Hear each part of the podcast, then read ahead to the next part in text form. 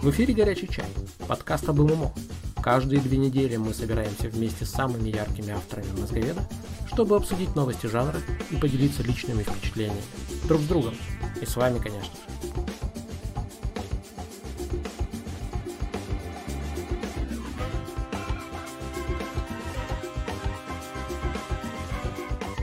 Будьте этим вечером с нами.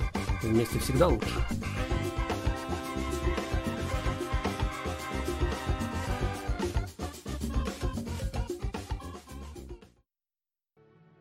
Всем привет! В эфире 114 выпуск «Горячего чая».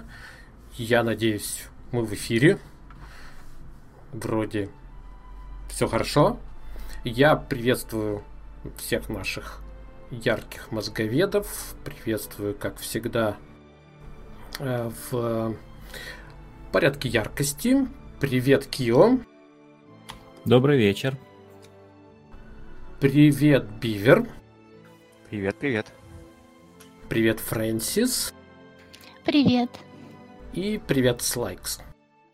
Привет. Слайкс, у нас специальный гость новый. Э, поговорим, почему специальный э, отдельно, расскажешь о своей истории, но в принципе специальный гость, напомню, у нас э, роль специального гостя смотреть на те же вещи, на которые мы смотрим под углом игроков, задача специального гостя смотреть под углом разработчиков. И где-то мы там будем проводить триангуляцию, ну или дуангуляцию, не знаю. Вот на фоне играет у нас музыка из Lineage 2. Древняя, может быть, вам что-нибудь такое напомнит. А мы движемся по новостям. И первое, самое главное для нас, не для жанра, но для нас новость. Мы добавили новый тип заметки э, заметка в виде вопроса. Мне кажется, это очень классный функционал. Я надеюсь, что мозговеды его распробуют, э, будут пользоваться, и мы будем больше друг, друг у друга спрашивать. А главное, чтобы были поводы, да, чтобы были... Вот был бы сейчас New World, да, мы бы, наверное, много чего спрашивали. Ну, в общем, будем ждать и поводов, но и, надеюсь, будем пользоваться э, тем, что этим функционалом в контексте того, что будет в ближайшее время выходить. А будет кое-что выходить, и об этом мы сейчас поговорим. Но сначала мы, конечно, поговорим, наверное, самой, я не знаю, это яркая новость или самая э, черная новость, э, которую мы словили благодаря Биверу э, в, еще в, в самом конце прошлого подкаста, месяц назад. Да, у нас был небольшой пропуск, мы сегодня будем целый месяц обсуждать, да. Обсуждать мы будем два часа, но будем обсуждать прошедший месяц. Вот. И эта новость переносит сроков New World. Я не знаю, сейчас вот э, поговорить Киллер, что ты думаешь о переносе сроков? но, но я не выражаться, да? Напоминаю, что мы все... Мне даже и в мыслях такого не было, как я выражаться. Но на самом деле я думаю, что это довольно такая ожидаемая штука, и я думаю, что она пойдет на пользу в результате. Ну, хоть и все опечатаны, и я тоже опечатан. То есть ожидаемое. Вот то, то, что у меня челюсть лежала в прошлый раз на, на, на столе, я не понимал, что происходит, ты был совершенно спокоен, и ты понял, что так и надо, ты так и думал. Ну, у меня были такие опасения, да. Я, конечно, в бета-тесте как ты не участвовал, но по общему как-то этому вот фону, а, по атмосфере у меня возникли такие опасения. Ну, я не оправдались, не то чтобы я сильно этому радовался, но мне кажется, что имеет смысл немножечко еще взять паузу, обдумать и, может быть, еще что-то переделать, кроме того, что было в начале с гандбоксом. Хорошо. Бивер, э, на твой взгляд, они смогут что-то кардинально переделать за это время? Ну, я думаю... И нужно ли кардинально что-то переделывать? Ну, насчет нужно ли, э, я тоже не был на бета-тесте, я не могу сказать. Э, Фор- формально альфа-тест, да? Что... Ну, формально угу. альфа-тест. Э, и я думаю, что на самом деле это не так, чтобы уже очень много времени, я так полагаю, в масштабах разработки такого большого проекта. Но у меня э, легкая... Годик туда, годик сюда. Ну, на полностью готовом, я думаю, что не так просто внедрять, что-то внедрять в готовый проект. Мы уже как-то обсуждали это, по-моему, в комментариях на сайте. Да, мы, мы поговорим сегодня обязательно еще про... Вот как раз был большой разговор про эко, да, про то, как вообще... И, и, и он перешел, мне кажется, в глобальную плоскость. Надеюсь, поговорим об этом, да, о том, как вообще разрабатываются такие проекты. У меня легкая настороженность э, в связи с тем, что Амазоны, например, э, у них тенденция не очень хорошая последнее время, они от, а, отложили сериал по «Властелину колец» в связи с тем, что они хотят его больше интегрировать с трилогией Джексона. То есть они хотят... А, а изначальная концепция подразумевала какой-то полностью новый проект, где не фигурирует ничего известной аудитории, кроме заголовка, так сказать. И вот они пошли на поводу ожиданий, видимо, хотят снизить риски и интегрироваться. То есть, значит, они как-то немножко ну, не знаю, хотят сгладить, может быть, ну, именно что сгладить риски перед аудиторией. Может быть, если с New World похожее, если руководство глобально одно, ну, есть, ну, это просто легкие очень такие опасения. Ну, э, с э, сериалом-то там история такая, что их ковидом накрыло. Э, там же были развернуты огромные павильоны и так далее. Я смотрел немножко э, вот это. Ну, формально, да, но они же не отрицают сам факт того, что они хотят добавить элементы героев из э, непосредственно трилогии «Властелина колец». Не, не взять там какой-то вольный пересказ Сильмариллион или типа того, что они планировали. Ну, хорошо, а вот по, по рассказам, э, чего бы ты ждал от э, New World? Даже вернемся к New World. Вот что за этот год можно сделать, на твой взгляд? Из того, что описано в девблогах, вот из того, что известно э, в публичной части, да? Ну, говорили, что контента якобы не хватает людям, и они... Э, и, и я так понимаю, что альфа-тестеры закрыли приличный кусок э, э, контента, покрыли каким-то образом в, ну, за время, за период альфа-теста. И смотря, что они там планируют добавить, если то, как мы это обсуждаем, они добавят там квесты, какую-то PvE активность, которая, ну, наверное, проще интегрируется, чем выдумывание и внедрение новых там глобальных э, социальных или каких-то таких похожих механик, наверное, что-то такое. Ну, мне тяжело сказать, не играя в него. Но э, по поводу контента, там же интересная штука. Некоторые тестеры играют с января. И вполне возможно играют каждый день довольно... Эм, довольно плотно. У контента есть такая вещь, о которой говорят уже со времен, я не знаю, похорон концепции WoW, что невозможно производить контент в таком количестве, чтобы его нельзя было, допустим, употребить полностью за полгода ежедневной игры. Да, то есть, или это просто какой-то на отвяжись контент. Очевидно. Ну, может, гринд какой-то, или... Гринд, коне... да. Ну. Или, конеч... или, я не знаю, игра о крафте, может быть, чересчур конечно... Э, конечный объем э, результатов крафта, там, э, сетов снаряжения, оружия. Может, люди уже добрались там, не знаю, не до капа уровня, а скрафтили все, что могли скрафтить, и говорит, а что мы будем дальше делать с тем, что мы сделали, типа, делать его дальше и продавать э, другим людям на сервере, типа, чем нам заняться? Может, ну, такое? Ну да, э, сейчас в комментариях как раз э, вспоминают о том, что э, Amazon выпустил я, к сожалению, не помню, сетевой шутер этот кооперативный, да, в мае это было дело. Потом они его ну, из-за того, что я писал и показывал, там ну, такое резкое было падение онлайна, э, так как он вышел исключительно в Steam. В Steam эта статистика доступна. Э, все это быстро скатилось к очень смешным э, числам, и они сначала сделали один режим, там было 5 или 4 режима, и люди просто не набирались ни в одном из них, и они сделали один режим, потом увели на доработку, а сейчас ситуация выглядит так, что вроде как они просто даже хотят его там по-тихому закопать.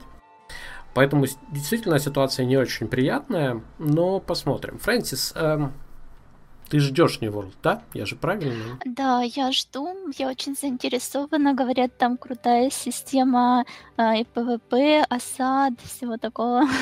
я думаю, что... Надеюсь, что там будет большой контент для кланов. И я поэтому жду эту игру. Интересно будет посмотреть. То есть ты, ты клановый игрок, да? Ты любишь коллективную игру? Ну, на самом деле, я бы не сказала, что я клановый игрок. Вернее, я клановый игрок, когда у меня много свободного времени. Вот. И в последнее время в связи с работой у меня мало свободного времени, поэтому я не клановый игрок, я скорее наблюдатель. Вынуждена буду наблюдать, скорее всего. Ну, там посмотрим. Но, но все равно ты ждешь эту часть, да? То есть ты, ты хотела бы, чтобы эта часть была развитой. Потому что, э, ты знаешь, я читал интервью на MMORPG.com. И вот интервью, человек, который берет интервью, он спрашивает у разработчика, вот скажите, говорит представитель MMORPG.com, я люблю играть один. Вот я смогу играть один, чтобы вот вообще ни с кем не играть. И я сижу, просто у меня ладони не хватает, чтобы вот в этот момент в интервью площадки, которая посвящена ММО, ее ведущий говорит, а можно я поиграю один? А, ну, то есть ты, ты все-таки за коллективный контент, насколько я понимаю, да? Да, я считаю, что это самое интересное, и что, в принципе, что, в принципе, это основа. А то, что многие люди играют соло, ну вот э, действительно есть такие люди, которым приятно играть самостоятельно, но при этом они не играют э, в онлайн, о, как это, офлайн, да, какую-то игру, э, сингл. Они играют в ММО, и я их в этом прекрасно понимаю. То есть они хотят быть в окружении других людей, но при этом, чтобы их не трогали. И это э, ну, я, э, для меня это близко. То есть я так могу играть какое-то время, особенно если у меня очень ограничено время на онлайн, и э, я не знаю, когда я брошу э, там с, э, мышку и побегу куда-то что-то решать, какие-то проблемы. Не хочется подводить людей, говорить, чтобы они меня ждали. И тогда комфортно играть самостоятельно, но при этом ты знаешь, что вокруг тебя есть другие люди, и когда у тебя появится время, ты сможешь э, что-нибудь даже краткосрочное замутить. Ну, вот так. Ну, а эти проблемы, э, ты далеко не первая, кто говорит об этих проблемах, что, ну, действительно, люди живут в таком режиме, что, может быть, иногда надо отвлечься, еще что-то. И когда игра действительно требует, э, вот, сделана в таком духе, что вот вы, если коллективно, да, то прям должны держаться за руки и не отпускать друг друга ни на минуту, а, ну, конечно, такой режим, похожий на, скорее, на шутеры, на вот краткосрочные да, сессии, где, ну, понятно, концентрировалась, потом там раз, э, отошли, пере... сказал, я сейчас этот, эту сессию я пропускаю, да, вернусь к вам на, на следующий. А, может быть, ММО и надо сразу проектировать вот с таким вот идеей неспешного, отложенного взаимодействия, возможности прерваться, и чтобы это не было фатально, да, вот то есть вот просто и пространство делать таким образом, и темп игры таким делать. Ну, это было бы прекрасно, но, наверное, это сложно реализовать. Пока что мы не имеем примеров, да. Ну, э, как тебе сказать, я сейчас опять заведу разговор про свою любимую линейку, да, потому что там как раз очень неспешный стиль, и люди могут сразу сказать, я, я ФК, я тут посижу, ну да, хорошо, посидим. То есть это, это не прям... Но да, для многих как-то вот скучно и, и медленно, и гринд, и так далее. Ну, всякие вещи есть. Слайкс. А да. ск- скажи, ты за New World вообще поглядывал, смотрел? Если честно, нет. А вообще, ну, я у вас на подкастах слушал про... Ну, особо не вникал. Ну, то есть я играть точно не буду. А... О, а скажи почему? Время? На, на все время нет. А, есть... вот, вот так банально. Я, ну... я, я думал, ты скажешь, потому что она вот плохая в этом, в этом. В этом. Нет, все банально время. Посмотреть, может быть, то есть, прослед... ну, то есть посмотреть какой-нибудь стрим, там, что за игра и прочее, это, ну, всегда за. То есть много игр, в которых я, в принципе, не играл, но именно одним глазком подсмотреть, это можно. Угу. Я понял. Ну тогда я не буду расспрашивать тебя. А про... насколько перенесли? перенесли. Я даже не буду... Вот знаете, я не хочу называть вообще формально перенесли на весну 2021. Весна 2021, э, если проводить аналогии с э, прошлым э, э, сроком, когда это была весна 2020, это предполагался май, конец, самый конец мая. А как оно будет на самом деле? Я бы вообще сейчас после двух переносов, вот э, это уже как в том анекдоте, э, когда, ну не буду сейчас этот анекдот, но в общем все уже привыкли, э, вот, все уже, уже можно делать что угодно и переносить уже еще 10 раз, уже никто не будет даже смеяться. Будет фраза «все нормально, это я». Вот, так что посмотрим. А, но мы перейдем сейчас к приятной следующей новости. И тут уже Слайкс, мы тебя немножко помучаем, может быть. Анонс выхода Эко 9.0, сколько мы ждали, очень долго ждали. Кио, что ты скажешь? Ты ожидал? Давно ждал? Не ожидал?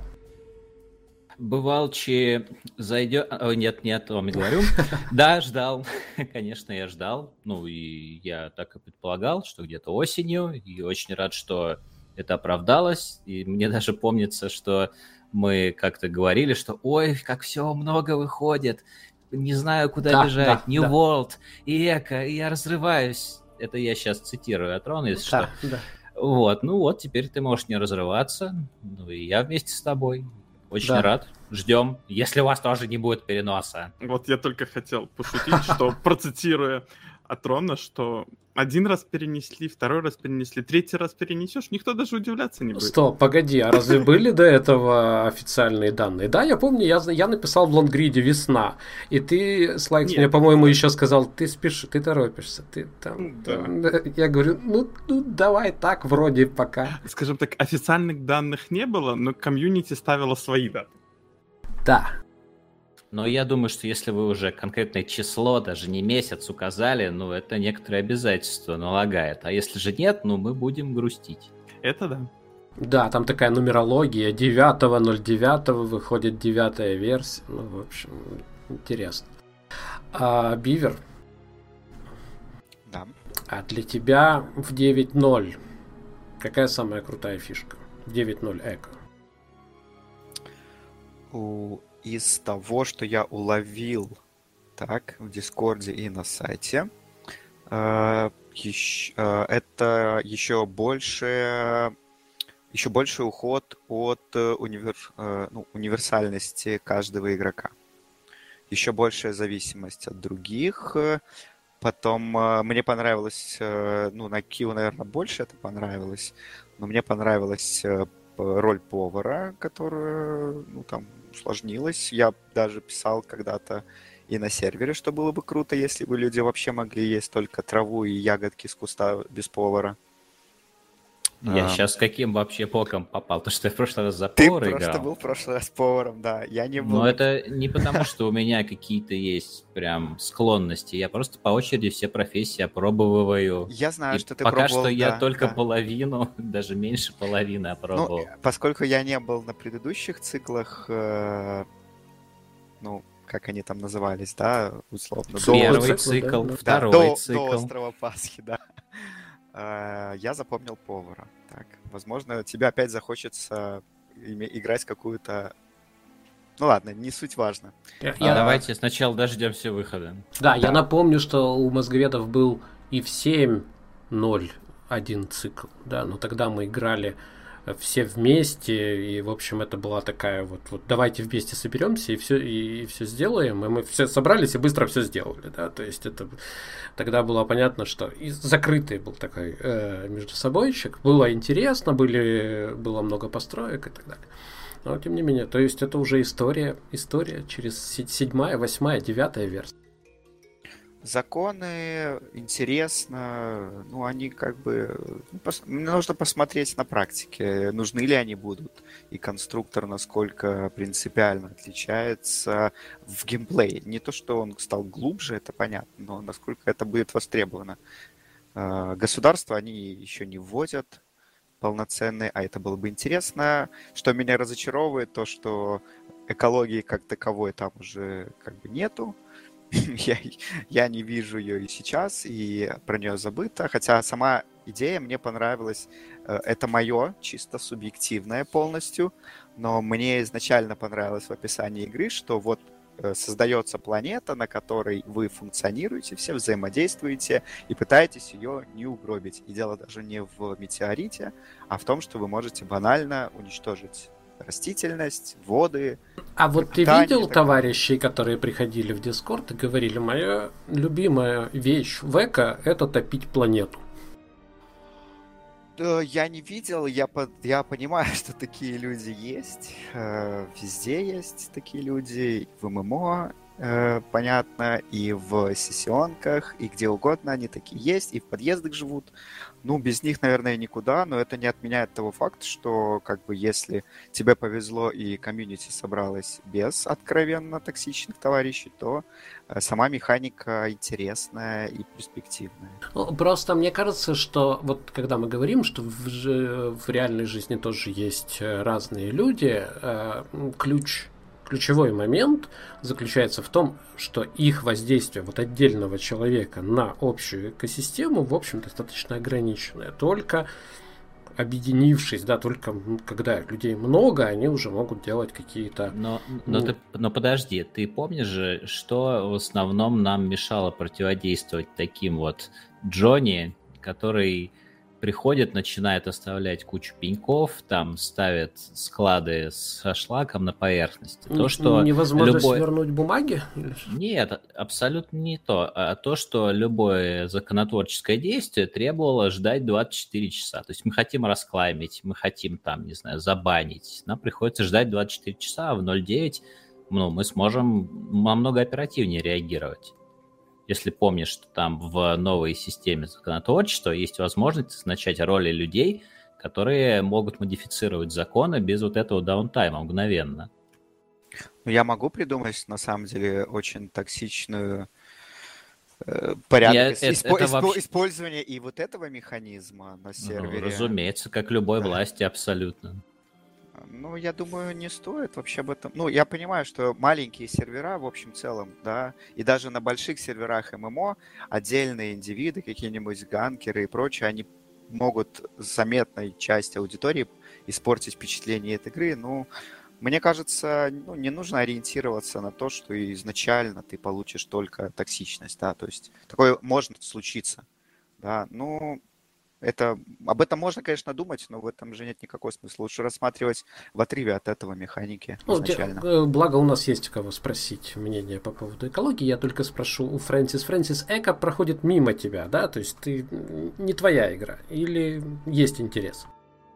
Э, что-то мне не сильно она понравилась, но я о ней, о ней знаю, только читая публикации вот на Москведе, поэтому не знаю, э, не, не привлекла, немножко не а мой зря. формат. Ну, как это у каждого свой, свои предпочтения. Слайкс. Ну, я тогда к Слайксу прихожу по этой новости, да, и Слайкс, скажи мне, вот экология, она сейчас в достаточной степени с точки зрения влияния, в недостаточной степени, на твой взгляд, с точки зрения возможности затопить планету или с точки зрения всей экологии? Все, во, нет, во, вообще всего. Э, потому что вот есть критика. Я, я знаю, что э, идеолог э, проекта Джон Краевский, он говорил о том, что эко – это не только экология, это экономика, это вообще это и в том числе и социальная экосистема. Да? То есть э, не стоит воспринимать эко как игру про зеленые листики или листики в пыли или засохшие листики. Ну, да? То есть... ну, примерно так оно и есть. Да, но все-таки... экология, вот конкретно да. с восьмой версии, она подправлена. То есть изначально там циферки вообще были такие, что, ну, скажем так, очень сильно даже было, что люди с непривычки э, просто топили планету мгновенно. То есть они начинали, они, они привыкли в восьмую версию, ну, тестеры у нас играли, они привыкли играть как восьмой версии, и они вообще на нее внимания не обращали. То есть планета топилась, по-моему, ну, первых два плейтеста точно. Да, прям топилась, топилась. Как это выглядело? Расскажи. То есть насколько поднимался уровень? Ну, на первом, по-моему, 6, а на втором там человек один, вот как вы говорите, просто специально задался целью. Причем это уже цифры подкрутили, убавили. Ну и, в принципе, сейчас сделали что-то среднее, чтобы, ну, люди не с непривычки, а там уже будем смотреть по тому, сколько серверов топится, сколько нет. Но это ты говоришь про то, насколько быстро загрязнение влияет на уровень воды или на что? Нет, там топит планету, это воздушное загрязнение, насколько я вот помню. И получается, сейчас там в девятке сделано, пока что это все сделано в станках, которые, в принципе, могут загрязнять, и там ну, довольно подробно это все расписано по числам. Так не помню, но сколько помню, по-моему, 300 это базовое CO2 в воздухе, и вот когда оно повышается выше 70, 375, по-моему, начинается потоп. Ну, честно, по цифрам я сейчас так не скажу, потому что они менялись. Ну, вот. да. И там все подробно написано, какой станок сколько сейчас дает. То есть это не так, как раньше, что ты этого не мог отследить. Хотя бы информацию можно уже подчеркнуть. А судить. нововведение в виде влажных отходов? Ну, это а... задел на будущее. Это влажные отходы, они просто были введены, ну, чтобы, в принципе, дальше работать. И сейчас они просто чуть больше загрязняют. Ну, в будущем это они не будут как тейлинги лежать хвосты. Как они там. Ну, то есть как контейнеры, да, нужны будут? Да, они будут именно по трубам выходить. Просто это, чтобы можно было дальше работать, то есть, скажем так, ага. промежуточный вариант. Ага. Ну, мы сейчас, у нас разнообразная компания. Мы не будем концентрироваться на какой-то одной теме, тем более, что мы хотим познакомиться с двумя дебютантами, послушать э, вашу историю. А, поэтому я еще об одном а, анонсе к приближающимся, потому что это прям вот а, достаточно близко. Это выход Dual Universe выход в каком смысле? В бета-тест. В, но не просто в бета-тест, мы это обсуждали на прошлом э, подкасте, не просто бета-тест, а платный бета-тест. И, честно говоря, я уже говорил, мне страшновато, и я не знаю, кто-то из присутствующих ходил на стресс-тест? Тишина, я понял. Вот, вообще, э, пока, да, пока как-то Dual Universe с трудом интерес к себе возбуждает, да, с трудом. Потому что вот э, демонстрация ПВП была такой не очень внятной, и я даже попытался это все пере, переформулировать в виде какого-то рассказа. Тоже реакция была не очень. В общем, если еще и примут э, вот в сентябре, да, фактически в самом конце августа, э, самом конце августа у нас выходит э, Dual Universe, и уже в сентябре будет реакция, и я немножко опасаюсь, конечно, за судьбу э, Dual Universe э, на основе этой реакции, но посмотрим. А, так как никто не ответил по поводу Dual Universe, мы обозначили этот момент, да, и дальше будем уже обсуждать, когда можно будет говорить о плюсах и минусах, потому что вместе с выходом э, бета-теста платного уходит и НДА, да, в, э, договор о неразглашении, можно будет все показывать, все рассказывать, в том числе и критиковать. Особенно с учетом того, что люди уже берут за это деньги. Вот, и Desolation No Man's Sky Desolation вышел. Замечательное, совершенно неожиданное обновление о потерянных кораблях. Совершенно... Ну, то есть сейчас что-то рассказывать э, бесполезно, потому что э, корабли попадаются не так часто. Это такие редкие истории, но достаточно яркие. У нас на фоне в начале были оттуда зарисовочки. Э, но в общем, я всячески рекомендую, особенно с учетом того, что No Man's Sky вообще с каждым обновлением становится все, все более полной и полной игрой. И в этом контексте я хочу сказать, что у нас в, в нашем проекте Колыбель в No Man's Sky э, ну, такой достаточно движняк сейчас. Люди прилетают.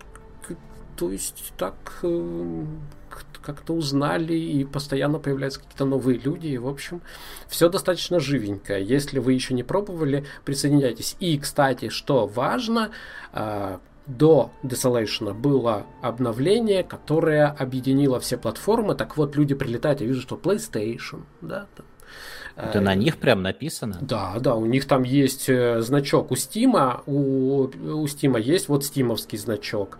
Гог, как мне кажется, сейчас просто отрубился по каким-то причинам. То есть вот Андрея, э, наш товарищ, пробовал подсоединиться, у него не получалось. И я вижу, что Франко база, которая раньше была видна, сейчас она не видна.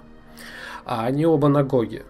А, не знаю, как выглядит значок GOG а, но когда присоединяется кто-то с приставки, может быть это Xbox, не знаю, но эм, геймпад такой перед ником появляется. Ну, в общем, вот это объединение платформ, оно прям сразу сделало более, еще более MMO шной. Хотя, конечно, No Man's Sky не MMO, тут э, спорить я не буду. Вот, но можно пробовать и можно присоединяться к мозговедам в проекте «Колыбель» и вместе исследовать окрестности. В общем, всячески рекомендую. Если наши постоянные авторы не против, давайте поговорим с Фрэнсис а, о том, как Фрэнсис узнала, пришла к ММО, да, какие были... Наш стандартный вопрос, как ты докатилась до жизни такой, да, как, как, как ты пришла в ММО и почему тебе нравится, по каким причинам это нравится тебе все. Расскажешь? Да, расскажу. А, я, наверное, не часто встречающийся тип игрока, который вообще в игру, в онлайн-игру, пришел уже в взрослом возрасте. Когда я была школьницей, студенткой, то я не играла в игры. Э, я жила с родителями, компьютер стоял в гостиной.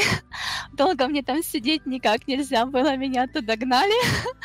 Вот, и поэтому я э, ну, играла немножечко какие-то офлайн проекты недолгие. И благодаря этому, наверное, успешно закончила университет. И уже когда я работала, уже будучи взрослым человеком, я купила на свои заработанные деньги ноутбук, вот, провела интернет и заинтересовалась... И все заверте. Да, и все заверте. Да. Вот первая моя игрушка была браузерка. Я на нее абсолютно случайно наткнулась на каком-то сайте, никак с играми не связанными. А, вот он э, просто была ссылочка, я по ней перешла и, и попала. Эта игра была браузерная, называлась Война племен. Это из стиль Травиан, если вы знаете. Да, да, да. Угу вот такого типа. Сначала там было все очень миленько, я строилась замки, какие-то огородики разбивала, все было замечательно, а потом на мой замок пошли войска. И так я узнала, что я играю в PvP игру на самом-то деле. Вот, и тогда пришлось уже смотреть, как со всем этим бороться, разрабатывать стратегии, вступать в клан, защищаться. И надо сказать, что эта браузерка, невзирая на то, что она выглядела так очень безобидно, она отнимала очень много времени, потому что ты не был хозяином своего времени, ты должен был быть онлайн тогда, когда на твой замок идут войска тебе нужно было их встречать, с ними бороться, а вары, они, конечно же, посылали войска так, чтобы те пришли в 3 утра, например, э, у них был свой интерес. В общем, с ней было тяжело, реально тяжело. Ну, ну скажи, но ты вставала в 3 утра? Да, я вставала в 3 утра, да. Я вообще очень упрямая. И если там меня атакуют, я могу сжать зубы и сделать что-то э, ненормальное, чтобы защититься, вот, как-то, или там погнаться за обидчиком, наказать. У меня вот, такой азарт, он включается, да. Потом я уже э, остынув, я уже думаю, ну что я за дура, елки-палки. Вот. Но тем не менее, да, это было. Э, я играла, ну, достаточно долго, но так наплывами. То есть бывало так, что у меня там все замки мои убивали, я на какое-то время бросала, потом опять. Э, ну, и потом я решила, что нет, все, с этой браузеркой пора заканчивать, и начала искать проект какой-нибудь поинтереснее. И вот тогда я начала... А, ну, благодаря браузерке я познакомилась с такими вещами, как форум, как группа в скайпе. Вот. Форумные тролли. Да, с троллями познакомилась. Ну, еще я познакомилась с разными творческими людьми. Я до сих пор помню это стихотворение, оно было очень популярно э, о, о том, что игра занимает очень много времени, поэтому рубите кабель топором, пусть интернет покинет дом. Вот так. Но это было самое начало. Потом я начала искать э, другую игру, и вот тут, э, конечно, вот все споры о том, что э, игра, которая free-to-play, она более а, подходит для того, чтобы завлечь неискушенного новичка, вот на мне э, был показательный такой пример, потому что все игры, которые требовали платы, я сразу подбрасывала. Вот, и выбирала из тех, которые были бесплатные. Ну, на тот момент я действительно э, не, не была во всем этом, не разбиралась в мони, монетизации. Вот, и смотрю, ну зачем же платить, если можно не платить. И вот так я наткнулась на игру Perfect World. А, ну, она мне очень понравилась с самого начала, еще с первого объявления. Она была очень красочная, очень красивая. Там были какие-то сердечки, обнимашечки, цветочки. Летали. А какой это год был? Какой это год? Это, это был, наверное, год десятый или одиннадцатый наверное, десятый, скорее. Uh-huh. Она не очень давно вышла, но когда я ее нашла, уже было открыто много серверов. То есть не самый первый, а уже было, наверное, штук 7 серверов работала. То есть она уже достаточно давно была на наших просторах. Вот. И я, когда зашла в нее, то меня набросила на тот сервер, где было меньше всего людей. Он был как раз посерединке, назывался Процион. Я на него попала, сервер был уже такой давний, уже сформировался основной костяк топовых кланов, которые боролись за территории. Карта уже была практически вся поделена между кланами. А, ну, я всего этого не знала, я была нубка. Я создала персонажа, который был внешне на меня похож, там довольно большой простор для кастомизации был. Вот, я назвала его каким-то чудом, был свободен ник, похожий на мое имя в реальности. А, и вот, и это был маг. Я не знаю, э, Perfect World эта игра, она не очень была сбалансирована на тот момент. И маги это был э, такой класс очень специфический, чтобы ими хорошо играть, нужно было быть, во-первых, рукастым, опытным, но еще и задонатить неплохо, потому что неодетый маг, он был очень слабеньким, и он э, медленный, он был в тряпке, его очень было легко убить, и я отлетала и от мобов, и от ПКшников. В общем, это была нелегкая моя судьба. Как, как, быстро, как быстро ты поняла, что надо идти в магазин? Э, на самом деле нет. Я вообще на игру трачу мало. То есть я покупаю только самые-самые необходимые вещи. И вот пока я могла играть э, без доната, а это было очень долго, потому что я же играла без э, амбиций. То есть я знакомилась с игрой, и, довольно долго я была бездонатной, но, конечно, я была тряпочной, я легко отлетала. Вот. И в, в принципе, в Perfect World можно, если знать стратегию правильную, можно играть без доната вообще на высоком уровне. И потом я уже была опытная, у меня был друг, который играл друидом. Друид это был такой класс, который имел своего собственного танка, Пэта Бао, э, очень крутого. Его нужно было очень долго собирать, можно было купить за донат, тоже долго. Э, там сундучки надо было покупать, из которых рандомно падали кусочки этого Бао. Но можно было просто фармить, обменивать на эти сундучки у котов и очень-очень медленно собирать. И вот этот друид, он, в принципе, был был соло э, персонаж, он мог самостоятельно фармить э, данжи и таким образом одеваться в PvP э, шмот и быть таким способным ПВПшником. И вот у меня был друг, его ник Плазма, вот, который э, никогда не вносил ни одной копейки. У него был принцип, вот. И он был крутой ПВПшник, он был в топовом клане, хорошо, ну, сравнительно хорошо одет. Конечно, донатеры были сильнее его одеты, но он был рукастый, и поэтому он был а, на уровне с ними. Вот. Но донат, да, присутствовал. В основном я, конечно, покупала такие вещи, которые называются хирки. Это э, амулетики такие, которые, э, если в тебя попадает э, кто-то, то он тебя спасает, он откатывается, твой хп не трогается, а оно поглощает урон. И пока откатывается хирка, тебя могут убить, а потом опять. Она скатывалась достаточно быстро, э, и чтобы ее купить, можно было и не донатить, можно было фармить, обменивать на голд, покупать, то есть там был этот обменник между игровой валютой и э, магазинной. Ну, конечно, если ты донатил, то ты этими хирками был обеспечен лучше. вот. Это вообще была донатная игра, но она была очень интересная. А, я сначала попала в маленький клан, он назывался, сейчас вспомню, Focus Fire. И когда я попала в этот клан, то я уже познакомилась со всей клановой системой. И я хочу сказать, что а, в Perfect World была просто уникальная система отношений между кланами. Я такой системы больше не встречала нигде после. Может быть, это было э, именно дух времени, потому что не было Дискорда, а, мы все были на форумах, все кланы имели форумы, и общение происходило так. То есть, если, например, тебя сливал кто-то, то ты шел на форум своего клана, заходил в раздел дипломатии и смотрел, этот кто-то, он из клана союзника, из клана врага или из нейтрального клана.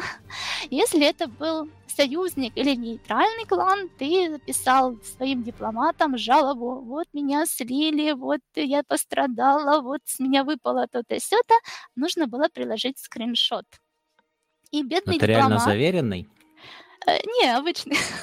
Можно было и подделать. Кстати, многие, ну не многие, но некоторые умельцы могли там дорисовать э, себя не флагнутого, когда он был флагнутый. Вот, и дипломат с этим скриншотом шел на форум уже клана агрессора, там выдавал все свои претензии, и в зависимости от того, э, с каким кланом мы имели дело, они либо шли нам навстречу, возвращали там выпавшее, наказывали своего разгильдяя, который это все сделал, либо это был какой-то неадекватный клан, который говорил, да, нам все равно. И так, были такие и такие. Но вот именно на Проционе, где я играла, там было топовые кланы, оба клана были адекватные. То есть у них была очень жесткая дисциплина.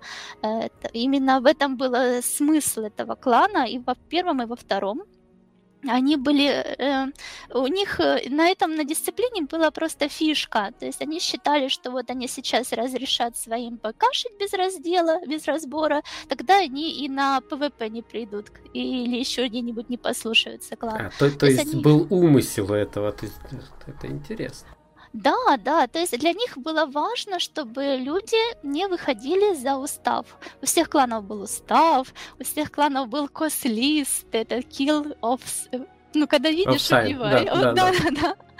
Вот, был, были KOS листы, если ты был в этом KOS листе, тебя можно было сливать, и ты мог прийти, написать в дипломатию, что я хочу, чтобы вы меня исключили из кос-листа, что я могу для этого сделать, тебе там давали условия, ты выполнял, тебя исключали из кос-листа.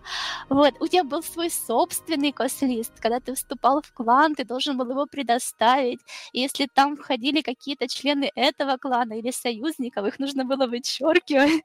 В общем, там была Это очень... Раз, разгул бюрократии. Да, да, да.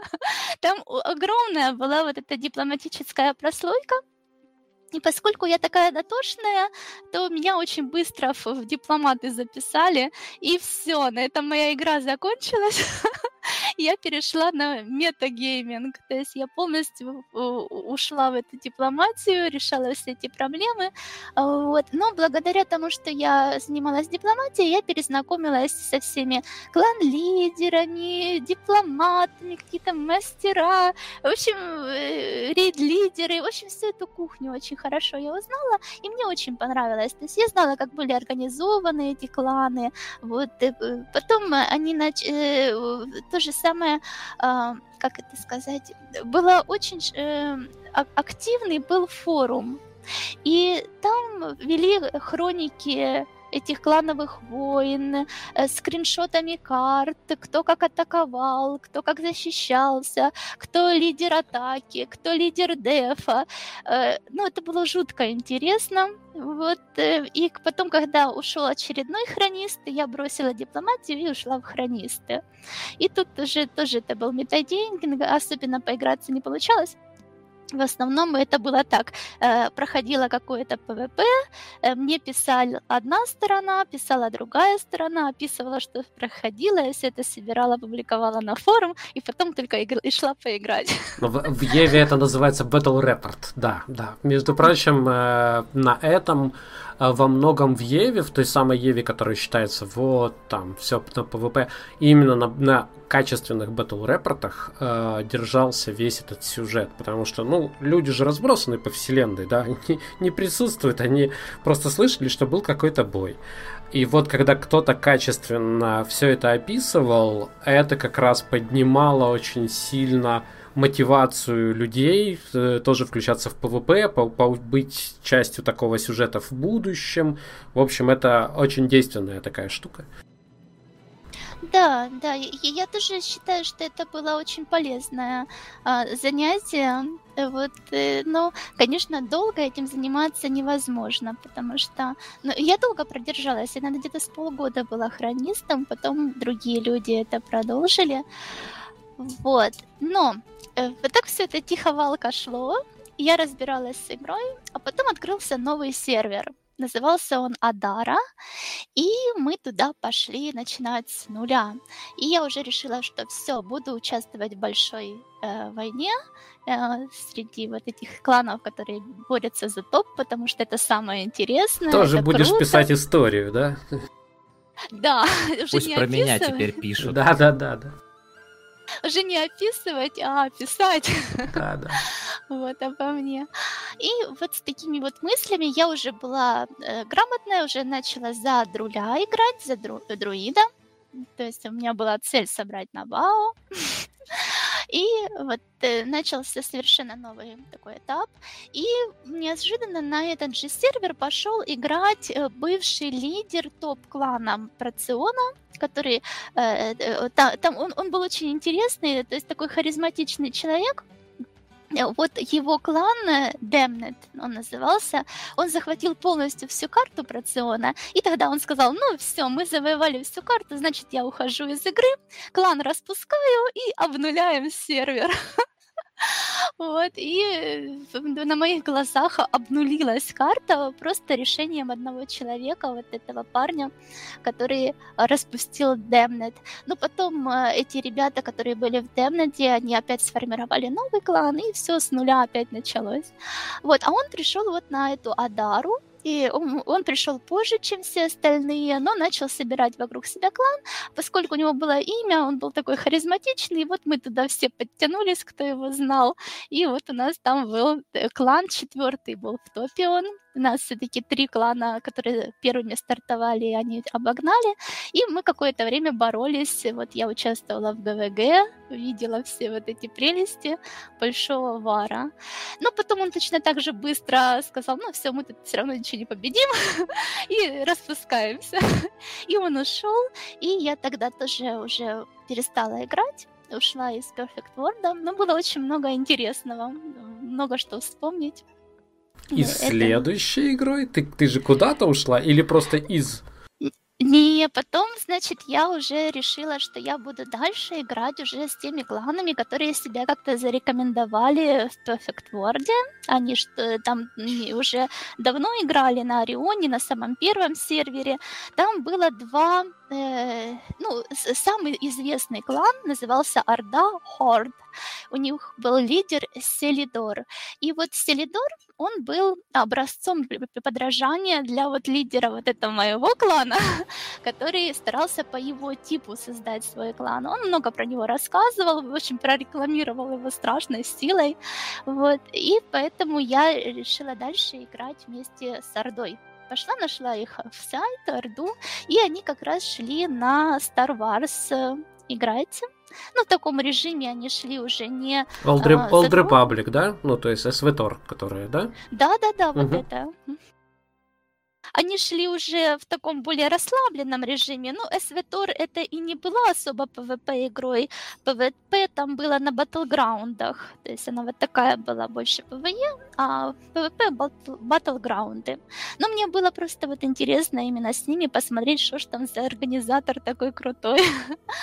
Вот, я пошла с ними в SVTOR, и да, мы там играли в таком расслабленном небольшом режиме. У э, Селидора, клан-лидера, была своя конста, которая ходила на батлграунды, и я, а это была первая игра, где я уже серьезно играла за хиллера. До этого я играла магом, друидка, это все ДДшники. А, э, вот за хиллера первый раз я стала играть там, и все, втянулась. я поняла, что это мое, хилить, резать, вот это мне больше всего нравится. Э, там это было Jedi Sage Healer, и вот это было начало. Мы там довольно долго играли, зафармили э, шмот батлграундный, там самый лучший. Ну и все. На этом понятно стало, что дальше некуда развиваться. И все это время мы следили за Архейджем. Он как раз вот стал популярным, про него стала писать Гоха, Гара стал публиковать свои репортажи. И мы следили, следили, следили. И потом Гара написал, что вот в Архейдж идет русский клан, очень очень крутой клан из линейки Райс. Вот он идет в Архейдж, это очень круто, потому что клан-лидер э, — это самый хладнокровный человек из всех известных клан-лидеров, и он будет победа. Ну, я загорелась и пошла в Райс. И, и э, с Райзом я начала прямо с пятого ЗБТ, которое проходила на Корее. А, туда было трудно попасть. Сначала мы думали, что туда вообще нельзя будет попасть. Мы думали, что пойдем на Китай, там тоже параллельно проходило. Потом оказалось, что чтобы попасть на Китай, нужны были китайские телефоны. И это, это была целая эпопея. Я помню, как я нашла в интернете человека, который ехал в Китай. Я с ним договорилась встретиться, мы с ним встретились, я ему сказала, послушайте, не посчитайте меня странной, вот я не странная, но просто вот клан, он идет на Китай, и нужна э, симка китайская для того, чтобы аккаунт завести. Он на меня посмотрел как на идиотку, но согласился, взял мои 10 долларов и поехал в Китай, а потом там покупал карточку, как-то мне передавал номер. Но все равно это все не пригодилось, потому что мы пошли на Корею, это был 12-й год. Что мы... сказать, человек, который едет в Корею? Ну а как же? Социализация, вот она. А, это во втором сезоне было. Да, да. Не, на самом деле было все очень просто, потому что корейцы подошли к этому практично, и аккаунты просто продавали. Логично. Вот, так что мы просто заплатили по онлайну за аккаунты, но тоже это было достаточно дорогое удовольствие. То есть все вот эти э, попытки узнать игру на самых ее началах, э, где-то там далеко-далеко от нас, это все, конечно, выходит в копейку. Но это было очень интересно, потому что ты чувствуешь себя первооткрывателем. Это первый раз, когда я играла, где квест, вообще ничего не понятно, все в закорючках. Это у тебя стоит Fine Reader, у тебя стоит Q-Translate, ты эти тесты скринишь, переводишь, потом как-то там пытаешься понять, чего от тебя хотят. А потом как название товаров на Алиэкспрессе, набор слов получается. Да, без шуток на самом деле.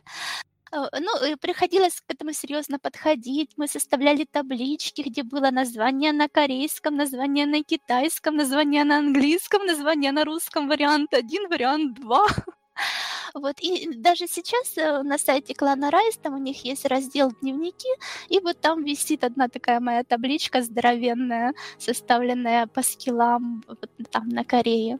А вы там... не думали захантить кого-нибудь из МГИМО со знанием корейского языка в гильдию? Не, нам это в голову не приходило. А зачем? И так все понятно. Вот. Под конец мы уже там так разобрались, что умели с корейской клавиатуры что-то напечатать. Э, вот э, было уже про процесс пошел. Ну, а скажи ты какие-то вот слова до сих пор можешь э, вот, не, не, не здесь, не сейчас воспроизвести, а в принципе в памяти осталось что-то, что вот можно написать на корейском? Я только помню их ке-ке-ке-ке-ке. Ну, это не сложно. Потому что они постоянно это в чатик писали. То есть у них тоже были проблемы с корейским, я понял. Ну, на, на самом деле, некоторые корейцы говорили по-английски.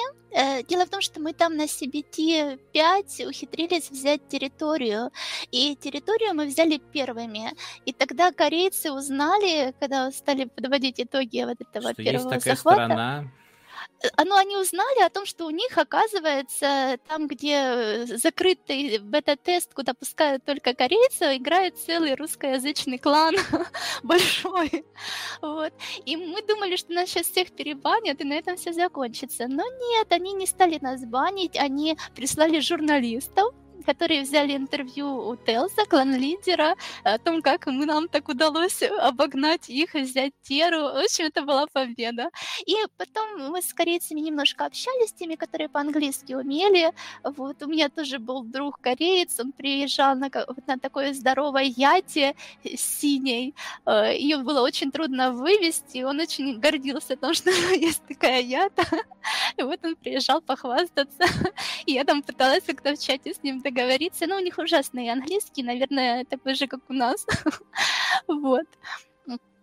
Было интересно, да, реально. То есть мы, э, э, там вы же знаете, да, что в Архейдже потом были все эти э, робы, где грудь вываливалась, какие-то были ужасные такие э, Потом? прикиды. А по- потом, потом, потому что поначалу, вот как раз э, совсем недавно, на днях, вышел э, какой-то ролик Аркейджа, очередное обновление и ролик. И там, конечно, творится цирковое безумие.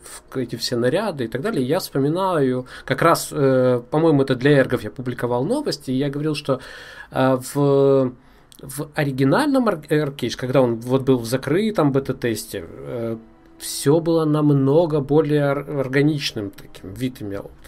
Поправь меня, если я не прав. Да-да, я вот как раз об этом же и хотела сказать, что мы на этом ЗБТ-тесте мы бегали все в монашеских робах. То есть все эти э, высоколевельный шмот, он там был 50-й, по-моему, 55-й только. Вот, так вот, он отличался только цветом. То есть это был обычный монашеский клобук красного цвета и синего цвета. Я уже не помню, кто из них выше.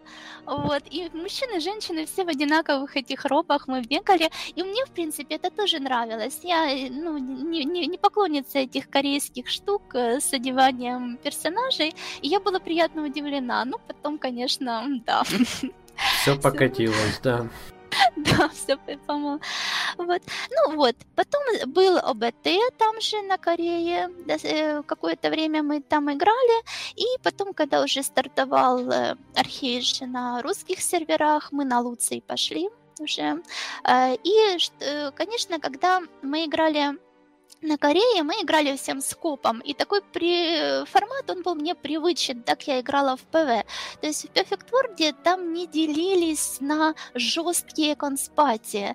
Там все были в одном клане, а на консты мы делились только когда был ГВГ. То есть, когда была борьба за территорию, тогда мы заходил рейд, рейд был жестко поделен на пати, каждая пати имела своего командира, и были лидеры, которые вещали там на весь э, Вентрила или TeamSpeak, а пати-лидеры уже передавали команды. То есть это было, я это знала. Но в такой обычной, реальной жизни мы были все одним кланом. И, И, тут ты попала к профессиональным линейщикам. да. И тут мне сказал Телсон о том, что... Ну, он вообще всем сказал, а мне, как самой непонятливой, отдельно разжевал, о том, что в клане нельзя находиться, не будучи в консте. Э, клан делится жестко на консты. Клан-лидер, он не будет каждому разжевывать, что ему надо делать. Он говорит конст-лидерам, а их уже задача донести до рядовых. Клан большой, и если ты не в консте, то ты нигде. В клан ты не попадаешь. А вот, и- прости, перебил. А в э, Perfect World э, был примерно такой же по количеству... э, Ну, были такие же по количеству коллективы? Да, И, Они- и там клан-лидер и офицеры, да, занимались всеми или нет? Как было? Иначе была социальная часть устроена? Похоже, что так. То есть там получается, что вот э, форум занимался всем. То есть был очень активный форум, когда офицер хотел всем сделать какое-то объявление, он публиковал на форуме что-то, и все это читали и выполняли. И, ну, не было э, вот... Э, я, я думаю, что э, не сказать, чтобы игры сильно отличались, просто именно подход отличался. Ну и, конечно, Райс, э, он подходил к этому всему более серьезно. То есть это был такой уже полупрофессиональный подход. Э, нужно было выжить максимум эффективности, а э, каша-малаша неэффективно, эффективно жесткое деление. И, в принципе, я не могу сказать, что я была против. Просто нужно было к этому привыкнуть, вот понять, как это так работает. Э, ну, так немножко я просто поняла, что это как-то по-другому нужно. Но, но для, для тебя-то э, клан схлопнулся до э, скольки там, сколько было в аркейдже в группе, я уже не помню, семь или сколько? Ну, там, да. Ну, э, нет, э, то есть, э, э, я не помню, сколько там в пати было, по-моему, шесть, могу ошибаться, мне кажется, шесть а потом их собирали в рейды по шестеркам. Не помню. Нет. Ну, неважно. Может, семь. Не, наверное, такие шесть. Или пять.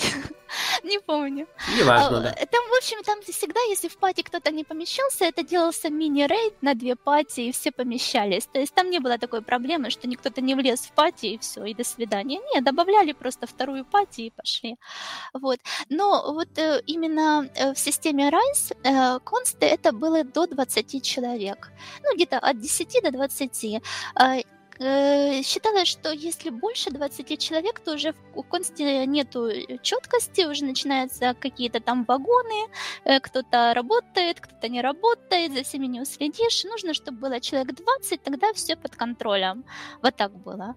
И были объявлены лидеры конста, они стали собирать к себе консты, вот, и потом э, эта констовая система, э, их много было, потому что клан был сильно прорекламирован, клан, очень много к нам поприходило людей из других кланов. Э, у нас был э, Льёк, который пришел прямо с большой группой людей. Э, то есть он зашел в клан прямо рейдом, несколько конст вместе. И сразу уже было понятно, что эти консты будут сгруппированы в рейды и так далее. Ну, вот такая была система. Ну, это, это было эффективно, реально эффективно. Хорошая ну, а, система. Ну, а интересно играть было в таком режиме?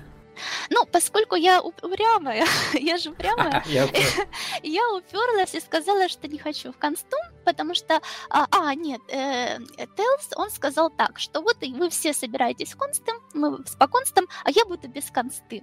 Я сказала, ну давай ты тоже соберешь консту, вот к тебе в консту я пойду, интересно. А вот он, нет, я не буду собирать консту, я буду один сам, а все остальные будут по консту. Ну, я решила, все, если он меня кикнет из клана, значит кикнет, ничего страшного, э, вот, не пойду в консту. И тут показалось, что идет клан еще один человек, и тоже просится к Телзу консту. И он сделал свою мини-консту, и я туда-то попала вот таким полунахрапистым методом. Э, потом к нам присоединились еще другие люди, тоже такая полуорганизованная конста, и в конце концов получилась вполне нормальная конста, нас так где-то 20 человек и было, и вот мы уже играли в составе клана, в составе одного из рейдов, то есть э, клан-лидер, он, э, ему некогда заниматься констой, конста уже такая самоорганизованная. Ну да, и да. вот так. Ну, да, давай поговорим об играх, да, дальше после Аркейджа было что-то, да, сейчас вот э, пройдем быстренько по, по всей истории твоей. Или не было ничего после Аркейджа? Он было, то есть э, мы через какое-то время прекратили играть, это тоже отдельный разговор, не буду останавливаться. И после Аркейджа я уже просто ходила, я, у меня уже не было времени, чтобы играть Ханкорна, и я играла ну, так, казуально. У меня было много проектов, я в БДО играла какое-то время, э, где-то там еще. От в Life of, э, из Feudal было немножко. Вот. Ну, так, по чуть-чуть, да, Но мы всегда спрашиваем, э, какое у тебя было самое большое впечатление, самое яркое впечатление, если можешь выделить, да, от ММО, вот, э, кратко описать какую-то ситуацию, которая вот, вот из-за этого стоит играть в ММО, да? Если можешь. Если нет, поехали дальше. А, ну, это ну, это погружение. Ты туда просто погружаешься, и для тебя э, это такой же реальный мир, как и твоя реальность. И, э, и ты можешь на секунду, вернее, вот все время, пока ты там в ММО, ты можешь просто выключить твою реальность и жить совершенно другой жизнью. То есть это такой эскапизм. Вот для меня, наверное, вот этот эскапизм является ключевой основой, почему я играю в ММО. То есть я просто вырубаю все свои проблемы, и живу в прекрасном новом мире. Вот и так. это отличная подводка для следующей темы, о которой я хотел поговорить, и которую на самом деле поднял Бивер. Это метагейм и победа в ММО. Возможно ли победа в ММО? И мне кажется, что это, конечно, одна из вечных тем, а, но, эм, по-моему, стоит по ней немножко пробежаться. А, Кио, ты помнишь эту тему? Чтобы я сейчас не, не, не долго на, на, на месте не стоял, а сразу передавал слово.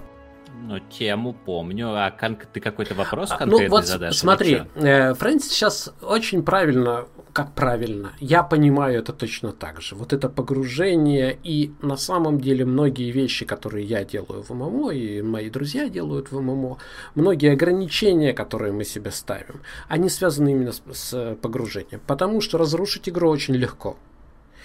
А, и мне кажется, Бивер тоже, э, да, Бивер, ты, ты об этом тоже писал во многом. Правильно? Писал и говорил на подкастах. Да, да, что разрушить очень легко. И если предполагать метагейм, да, с точки зрения вот разработки игры, э, частый выход за, за пределы игры, э, даже в каком-то какой-то степени стимулировать. Я не знаю, сегодня доберемся мы или нет до темы Ashes of Creation и вот это потакание многооконности, мультибоксингу. Потому что я не вижу возможности, будучи мультибоксером, э, ну, может быть, я не прав, погружаться в игру. Вот, вот эти все вещи, а, они ну, являются вообще ну, какими-то фундаментальными с точки зрения конструирования ММО и с точки зрения увлечения людей. Можно начать отвечать? Или да, да, да. Ну, я думаю, что, как ты сам неоднократно говорил в материалах на Мозговеде, разработчикам в первую очередь нужно понять, для кого они делают игру. Ну, и, и делают ли они ее для любого, кто может заплатить, и тогда абсолютно логично, лояльно относиться и к мультивоксингу, и к РМТ, и ко всему остальному – либо они делают ее для тех, кто оценит их произведение искусства в виде виртуального мира. Если они делают это для последних, ну и искренне в этом уверены, тогда нужно какие-то противоположные шаги предпринимать, наверное, делая максимально комфортную игру именно для тех, вот вторых, которым очень легко сломать игру и так далее. Ну, а у тебя есть примеры того, как вот неудачных решений в ММО в этом, в этом контексте?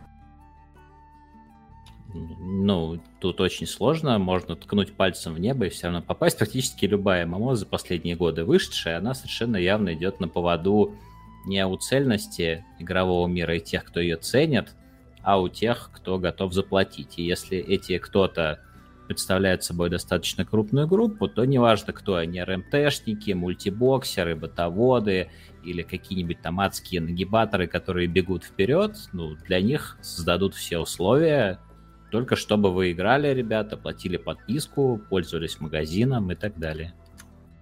Ну, э, я, может быть, сейчас тогда к Биверу на Бивера переключусь. Э, э, пожалуйста. Э, вот, Бивер, э, в момент обсуждения твоей заметки всплыла такая концепция, что, мол, вот ты, Атрон, говоришь о том, что не, вот тебе не нужна победа. Я не помню, чья это реплика, но она такая интересная. А, но ты все равно что-то делаешь в линейке, и ты движешься вот к какой-то цели.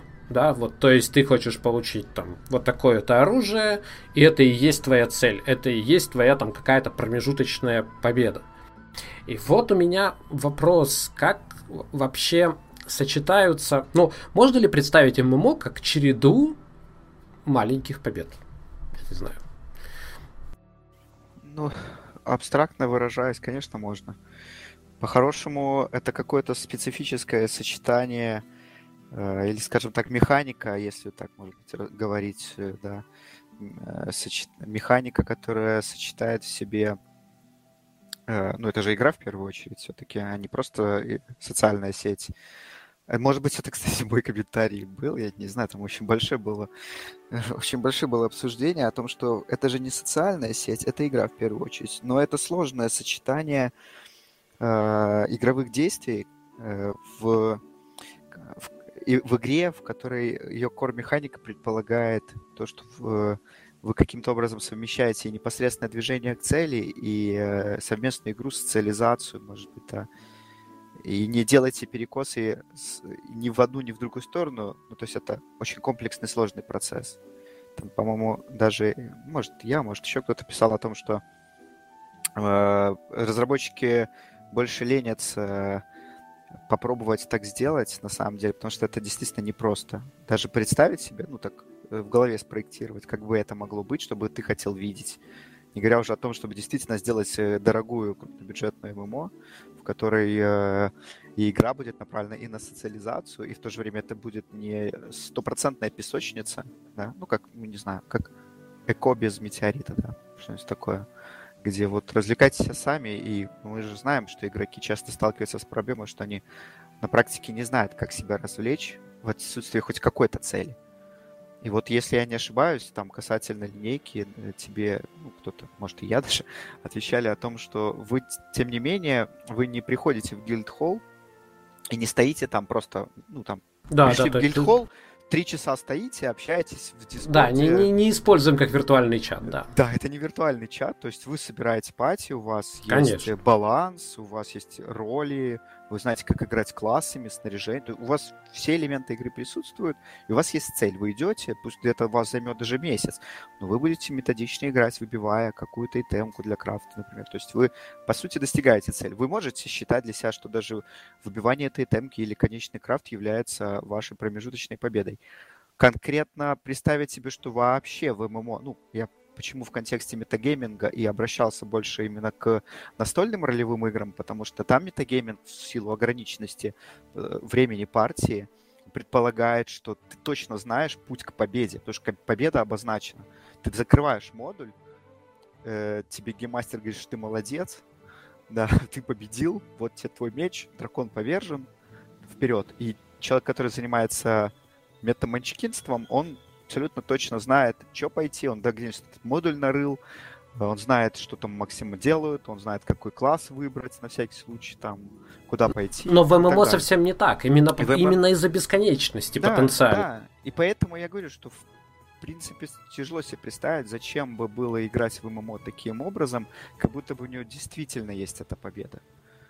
Да? Зачем на этом строить всю игру? Можно строить отрезки какие-то, поскольку они сейчас ММО сегментированы на огромное количество подрежимов, ну, наверное, можно так играть с режима, если есть прямые ну, таблицы, как, как раз то, что, то, что наверное, можно. Ну, это Но... вот то, что э, так разделено, мне вообще кажется ну, это... не очень, не очень да, ММО. Я, я в принципе согласен, что не надо таким образом разрушать концепцию, попробовать э, это все делать как-то более изящно, что ли, я не знаю, чем просто э, лобби и куча режимов. Ну да, вот да, да, да. С тем, с тем же успехом Steam сейчас является такой ММО, да, ты заходишь, у тебя там есть лобби, и ты выбираешь, какую же сетевую мультиплеерную игру ты пойдешь, какой режим. Да, да, да, да, потом отписался, получил да. ачивки, списался с друзьями, то же самое, да, только е- Есть чат, есть чат в Steam, да, то есть почему, почему не считать Steam сейчас ММО в таком случае? То есть зачем это до этого, до этой степени упрощать, да, наверное, разработчик это сложно, дорого и рискованно. Хорошо. Ну, ну понятно. А, Фрэнсис, я сейчас перескочу на слайдса, потому что, ну, как-то ты уже обозначила свое отношение с погружением, и я думаю, что сейчас, если я тебе задам вопрос, тебе придется только повториться на эту тему. Конечно. Поэтому я к слайксу. Слайкс, а вот скажи мне, а цель эко. Извини, что я тебя, значит, эксплуатировать. Про эко спрашиваю. Да, про эко спрашиваю. Извини, пожалуйста. Да, извини, пожалуйста. Я уже отвечал, по-моему, на этот вопрос. А, цель, да? Серьезно? В Лангриде. Я... Так. А какой вопрос, какой, какой вопрос задают? Я и не помню ответ. Нет, ну вот смотри, а, есть такая долгожданная... Найти цель.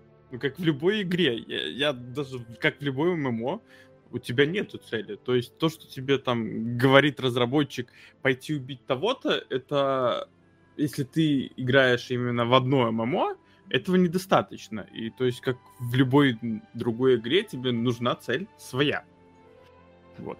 Ну смотри, вот в Эко у нас сегодня прямо, буквально, может быть, ты видел, была э, дискуссия по поводу того, делать метеорит или не делать в следующей э, сессии, которая будет уже в 9.0. И есть разные мнения. Есть мнение, что значит метеорит очень сильно стимулирует объединение и так далее. А мое мнение такое, что это такая цель, к которой все движутся, чтобы закончить фактически игру. То есть, ну, как, да. как только сбивают метеорит, неважно, сбивают или не сбивают. Вот казалось бы, ты спас планету. Да нет, не спас. Ты как только сбил метеорит, ты мир э, уничтожил. Ну да, ты вайпаешь, ты просто в любом случае. Вот, поэтому вот эта, вот эта штука, она, на твой взгляд, мешает эко? Да. Это точно, да? Ну, потому что многие люди ориентируются на цели разработчиков. У нас цель обозначена как метеорит, и для многих именно сбитие метеорита это точка, и все. И дальше игры нету. То есть а скажи, э, вот э, просто еще одно такое наблюдение, э, так как все, даже у нас, как у людей, которые там на ручнике пытаются ехать, да, там с вот этими э, модификаторами, которые усложняют развитие, замедляют все это, тем не менее, э, собирается много людей, часто мы радуемся новичкам, да, там, мы незнакомцы. И даже при там месяц, два, три мы не успеваем стать друзьями, поним... ну, товарищами, знакомыми какими-то, там, более-менее. То есть, и потом происходит вайп, и вроде как тут же начинать, но вроде никто не начинает, кто-то идет, кто-то уходит на, эм, на другой сервер. Что-то, на твой взгляд, с этим можно делать, чтобы все-таки выстраивались эти связи каким-то образом?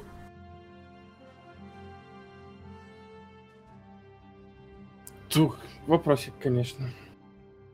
Теоретически, возможно, все. Ну, практически это именно на нашем примере, да? Ну, именно, то есть для эко, на твой взгляд, вот это в это проблема, вот шапошное знакомство, которое не идет никуда дальше. Ну, не шапошное знакомство, а я бы сказал проблема цикла. То есть, если решать проблему цикла, я не буду говорить, как это сейчас решать и прочее, то про- эта проблема тоже уйдет. Ну, и не совсем согласен. Все-таки, если им играть постоянно, ну, просто комьюнитека, как я смотрю по другим серверам, они, то есть, играет в эко, допустим, им чуть-чуть эко надоело, они пойдут там, поиграют во что-нибудь другое, потом вернутся опять в эко. Ну, это некоторые только примеры, допустим. То есть, ну, просто цикл у них, и то есть люди общаются, дружат, и все нормально, то есть... Хорошо, задам еще один вопрос. В том же, э, примерно в том же направлении. А замедлить серьезно? Я, я понимаю, что сейчас у тебя спрашивать, а как, как сделать этот бесконечный цикл, это вообще, по-моему, ну, такая дилемма для эко, может быть, ключевая вообще, в принципе, да, как решить эту проблему. А, но замедлить имело бы смысл, на твой взгляд, личный взгляд, это же субъективно. Замедлить именно концовку цикл, или цикл метеорита? как таковой, любой цикл, даже цикл по умолчанию. Вот то, что мы делаем, мы начинаем ломать э, базовый цикл. Если его не ломать, э, ну, в девятке он уже немножко замедлен. О, вот это интересно. А сколько в девятке на, на твой, ну, по твоим расчетам цикл длится? Очень трудно сказать. Ну, во-первых, там рейты, по-моему, X1 были оригинальные. Ну, и люди, скажем так, которые играют, они довольно много играют. Ну, больше 10 дней. Именно для ну, для людей, которые много играли. Ну, это же недолго, это совсем... Ну, это 24 не, не то, что Атрон хотел услышать. Нет, я, я не говорю, что это решение. если играть по 3-4 часа, ну, это были плейтестеры, которые, не знаю, они играли очень много. А так, ну, как минимум, нужны все профессии будут раскачанные. И опять же, там введены доп. настройка. То есть, если она привязана к уровню коллаборации, получается, если при самом большом тебе нужно, по-моему, все профессии раскачать до максимума, то есть, допустим. Но это такая, скажем так, ну, заглушка, чтобы люди пока пользовались, не бросали игру на как только появилось железо, скажем так. Потому что появляется железо, там чуть-чуть золота добыл в восьмерке, и у тебя уже на сбитие метеорита, скажем так, все готово. Вот. Ну, вообще, смысл, конечно, есть в этом. Это самая, скажем так, одна из больших проблем, потому что в хай-энд в игре контент это такое себе на данный момент. Хорошо, я предлагаю да, плавно перейти к э, еще одной теме, но говорить уже, хотя она возникла вокруг Эко, на самом деле она возникла вокруг э, Camelot Unchained, и это одна из новостей, которую э, мы обсуждали. Новость не очень приятная, она связана с тем, что хотя э, проект развивается, он развивается достаточно медленно по объективным и субъективным причинам. Объективная причина вам всем известна. Люди работают из дома. А, в том числе из команды, которая разрабатывает Camelot Unchained, уш, ушел э, геймдизайнер, но не главный геймдизайнер. Это очень часто путают. Он, конечно, важную роль играл в команде. Я не хочу преуменьшать, но я напоминаю, что Марк Джейкобс, идеолог проекта, он тоже занимается геймдизайном во многом, да, и очень многие вещи закладывал, поэтому это нельзя сказать, что там команда лишилась э, геймдизайнерской головы, но важного геймдизайнерского органа лишилась. А, правда, пришел другой эм, достаточно опытный геймдизайнер. Тем не менее, вокруг э, Camelot сейчас разгорается буря, а, связанная с тем, что, ну, в общем, наступила усталость Наступила усталость очень многих игроков ждать выхода.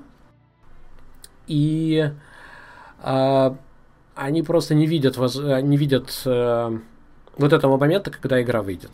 Да? И в контексте этого же разговора возник разговор по поводу эко, да, мне показалось это неудачным сравнением, и я продолжаю считать это неудачным сравнением, но тем не менее э, пошел разговор о том, а как вообще надо разрабатывать игры, да, вот, ну, как, как чего мы ждем э, от разработчиков, и выяснилось, что люди ждут разного, по-разному, и вот об этом я сейчас предлагаю поговорить, потому что, на мой взгляд, вот это вот вот как Фрэнсис говорила сегодня, да, это была игра, в которой был поломан баланс, да, там магам играть было очень сложно и так далее. И, в общем, раньше мы к этому относились, как мне кажется, намного более э, мягко. Да, ну да, но это живой организм, да, он будет еще баланситься, да, может быть, э, как, как там в Еве, да, может быть, через 5 лет что-нибудь изменится. Но пока играем вот в таком режиме, да. Э, радуемся тому, что есть. Вот, э, Кио, на, на, ты, ты, ты э, какого варианта рабочего да, ждешь и какие лучшие варианты в игровой индустрии в контексте ММО, во всяком случае, э, ты встречал? Варианты чего? Варианты вот такого вот развития сложного, сложной штуки, потому что помнишь, когда мы начали с тобой говорить, ты привел пример одиночные игры. Одиночные игры, там четкая концепция, там в принципе, э, ну, прогнозируемая э, сценарий развития игры, в отличие от ММО, который мало того, что ну, действительно не имеет финала, то есть людям надо там что-то там придумывать еще дальше, развивать все это. Но к тому же она обладает таким странным свойством, как много игроков, которые используют механики совершенно непредсказуемым образом. И коррективы приходится вносить. То есть это все равно вот такая вот э, операция по живому и, и сравнение, допустим, с однопользовательскими играми или с продуктами коммерческими, как тоже было в этом разговоре, по поводу того, что вот э, так, разрабатывают э, другие, другие продукты, оно, мне кажется, не очень корректно. Вот с точки зрения ММО, с точки зрения вот такого сервиса, который связан с исправлением массы непредсказуемых вещей, как лучше всего и правильнее всего разрабатывать и какие хорошие примеры ты видел? Ну, я не могу ответить конкретно на твой вопрос, какие я могу привести в пример ММО, процесс разработки которых удовлетворял бы всему тому, что я понаписал там. Ну, просто потому, что я не знаю ни, ни на одно ММО, как там что происходит за кулисами. Если ты имеешь С в виду... точки зрения игрока, конечно. С точки зрения игрока, который не сталкивается вот с теми вещами, которые тебя раздражают, ну, например, в эко, да? Ну, не, не могу тебе ничего по этому поводу сказать, потому что все ММО, в которые я до этого играл, ну, они были такими крупными, классическими, и все, абсолютно все обладали теми самыми недостатками, про которые я говорил. Ну, это исходило из модели монетизации, ну и вообще, ну, вот что Warcraft, что все остальные, они ориентируются на большие как бы, куски контента, которые выпускаются достаточно редко. И в течение этого периода люди потребляют предыдущий контент, разумеется, они существенно обгоняют разработчиков, скучают и ждут следующего обновления, ровно так же, как мы это делали в ЭКО. Ну и мне не кажется, что это какой-то фатальный недостаток. Я думаю, что это можно исправить. Просто нужно придерживаться ровно тех же постулатов, о которых я говорил в применении гибкой разработки, что нужно декомпозировать задачи, нужно уменьшать площадь воздействия отдельных компонентов друг на друга и вводить их постепенно. Я верю, что это возможно. Понятно, что это а, будет... А, а не будет ли это вести к перестраховкам? Вот ты говоришь, там, воздействие, но вся ММО про воздействие. Вот одних объектов на другие. Воздействие людей при помощи механик на других людей. Но если с самого начала анонсировать именно такой подход, что, ребята, вы понимаете, что предыдущие 30 лет вы играли в ММО, в которые вам изменения привозили огромными грузовиками раз в пару лет, там, ну или в год, или в ну, полгода. Ну нет, в полгода, в полгода, это нормальный срок. Ну хорошо, раз в полгода мы собираемся сделать по-другому. Вот мы выкатываем вам новое контентное обновление, я сейчас условно говорю, и в нем мы поменяем ряд механик и будем слушать ваш фидбэк. Если вы, уважаемые наши игроки, будете недовольны какой-то механикой, то мы посмотрим на нее критическим взглядом, и если ваши претензии будут справедливыми, мы ее переработаем, ее одну. Никакого глобального как бы не будет... А если она в фундаменте? В том-то и дело, что нужно делать так, чтобы фундамент не был монолитным, чтобы не надо было менять абсолютно все ради одной механики. Ну, нужно как-то декомпозировать. Я уже второй раз произношу это сложное слово. Хорошо, я, я, можно я сейчас привлеку Слайкса? Потому что самое время. Слайкс, на твой взгляд, это возможно? Вот та конструкция. Постоянно обновление именно довольно крупное делать? Нет, де, де, какое ты слово говорил? Декомпозировать? Да? Ну, то есть... Мы говорим о том, что можно разрабатывать ММО, используя гибкие методологии. Ну, то, ну, то есть, более то есть... часто выкатывать более мелкие изменения и одновременно, чтобы продукт всегда находился в работоспособном состоянии. Ну, по мне, это как сложновато. Реализовать, конечно, возможно и можно, но по мне нет. Ну, в да. одном из дев-блогов, э, который вот из этого огромного списка о том, что будет в 9.0, то ли Джон, то ли кто-то еще говорил, что, ребята, у нас вот было не гибко и все такое, но сейчас мы э, систему правительства, законотворчества и все остального, мы ее настолько изменили и сделали настолько легко расширяемой, что теперь у нас прям все пойдет как по маслу. Я говорю именно про это, чтобы изначально делать так, чтобы все новые механики подключались без страданий и достаточно быстро.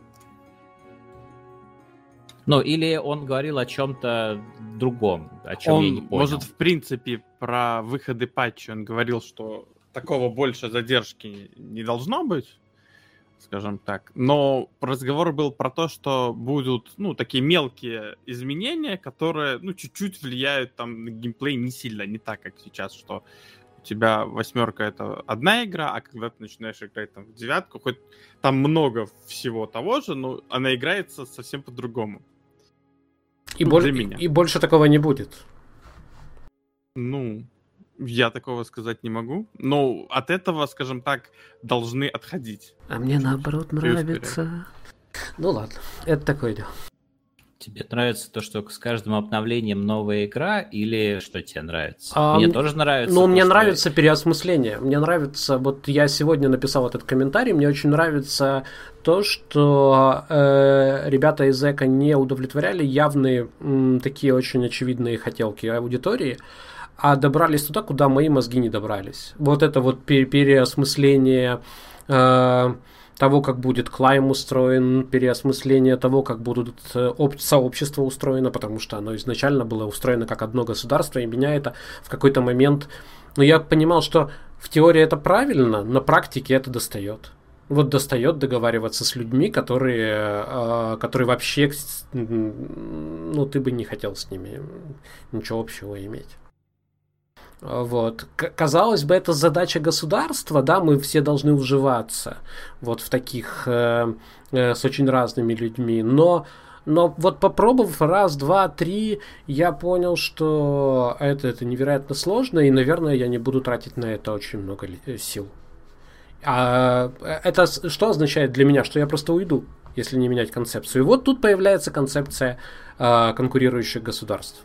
А чем еще хороша кон- концепция конкурирующих государств, это я уже постфактум, когда уже начали все это делать, я понял, что э, разные государства, как только начинают конкурировать, они начинают конкурировать в том числе и законами. Потому что в обычном режиме, вот в, в обычном режиме эко, это просто стандартный набор э, уборка веток и пней, э, не, не, не разбрасывайте шлак, всем чмоки в этом чате, все. Как и бы, налоги платите. Да, и платите налоги там в, как, в каком-то виде. Все, потому что нет никакой конкуренции. Как бы. И роль лидера это роль э, крайнего. Вот ни разу не видел, чтобы э, люди э, относились к лидеру э, в большинстве своем как к человеку, который, ну, вот реально что-то тянет, а они ему благодарны. Нет, не видел такого. Ви... Хлеба и зрелищ подайте. Да, видел только ты мне должен, и все это очень быстро выстраивается. В, на мой взгляд, ну, не... я, я ничего из того, что ты совершенно справедливые вещи произнес, я не вижу здесь никаких противоречий. Почему нельзя было сделать это, разделив разработку на более мелкие этапы? Ну, понятно, почему так произошло, потому что изначально начали делать вот такой мега-монолит, который сложно менять. Но в целом, если бы начали с мыслью о том, как бы нам вот не затуплять на пару лет, так ну, это там, же изменение философии. Это вообще изменение философии устройства социума как такового. Раньше это было единое государство, и в этом была идея. Ну, оно пока таким еще и остается. Ну, пока, но во всяком случае вы уже заложили, да, там задумались о том, что это, ну, как мне кажется, может, вы уже передумали, я не знаю, но из того, что я читал, э, будет несколько государств, будет Ну, насколько я знаю, еще не точно не передумали. Да. Даже, ну, ладно. Что, что, что? Нет, расскажи, расскажи. Не-не-не, ну я не знаю, можно, нельзя. Хорошо, не, не будем тебя провоцировать на это. А, Бивер, ну, ты, ты по-моему, придерживаешься позиции Кио, да, насколько я понимаю? Ну, или Кио твоей позиции, это неважно, тут нет главных. Я там больше комментировал сам, э, я, я помечал, да, сам факт э, наличия раннего доступа как концепции. Я как-то больше в эту степь там полез, да, абстрактно uh-huh, uh-huh. очень рассуждать о том, что ранний доступ это это индульгенция разработчику на бесконечную разработку. Я там написал, не отказываю своих слов, что теоретически есть вероятность никогда не увидеть эко 1.0. Можно годами делать 0.91, 0.92, замедлять процесс до бесконечности, потому что игра 1.0, я проводил примеры, NMS отличный пример, при всех ошибках, а тем не менее они выпустили 1.0, кто бы их не давил, это была игра по full прайсу, э, на релизе. Которые ужасно, золото, ужасно да. критиковали. Ужасно. Они, не, не просто критиковали, они получили огромное количество хейта, токсичного. Э, но есть... абсолютно справедливо. Но потому что Шону надо да. было выбирать выражение, когда он рассказывает про свою прекрасную игру. Да, при этом я думаю, что если бы при этом NMS выходила не как No Man's Sky, э, мы напечатали диск, вот эта фотка была, да, у нас там, да, сколько, да. там компания 10 человек, вот диск, смотрите, мы сделали, а, а они выходили в раннем доступе, там в какой-то абстрактной версии э, была бы совсем иная ситуация, потому что PUBG Я писал, да, что ЭКО я приводил как пример просто, ну, абстрактно. Ну, мы все говорили об ЭКО, и почему нет? Да, вовсе не обязательно. Я положительно очень отношусь к игре и команде разработчиков.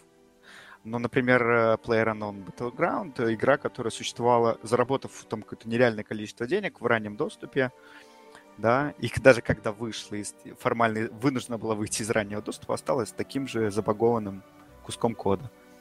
В то время как э, другие разработчики делают базовую, готовую концепцию, э, полный готовый каркас, играбельный, 1.0, выпускают ее. Да, это бизнес-модель, я согласен в том числе.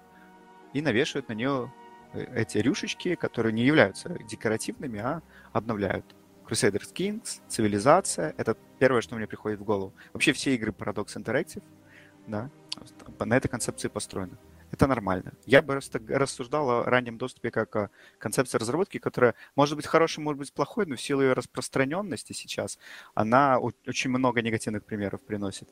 Именно потому, что разработчиков нету давления выпуска готового продукта. Я просто не могу удержаться от э, такого шанса в, э, говорить в контексте и проверять наши рассуждения взглядом с другой стороны, поэтому я спрошу Слайкса.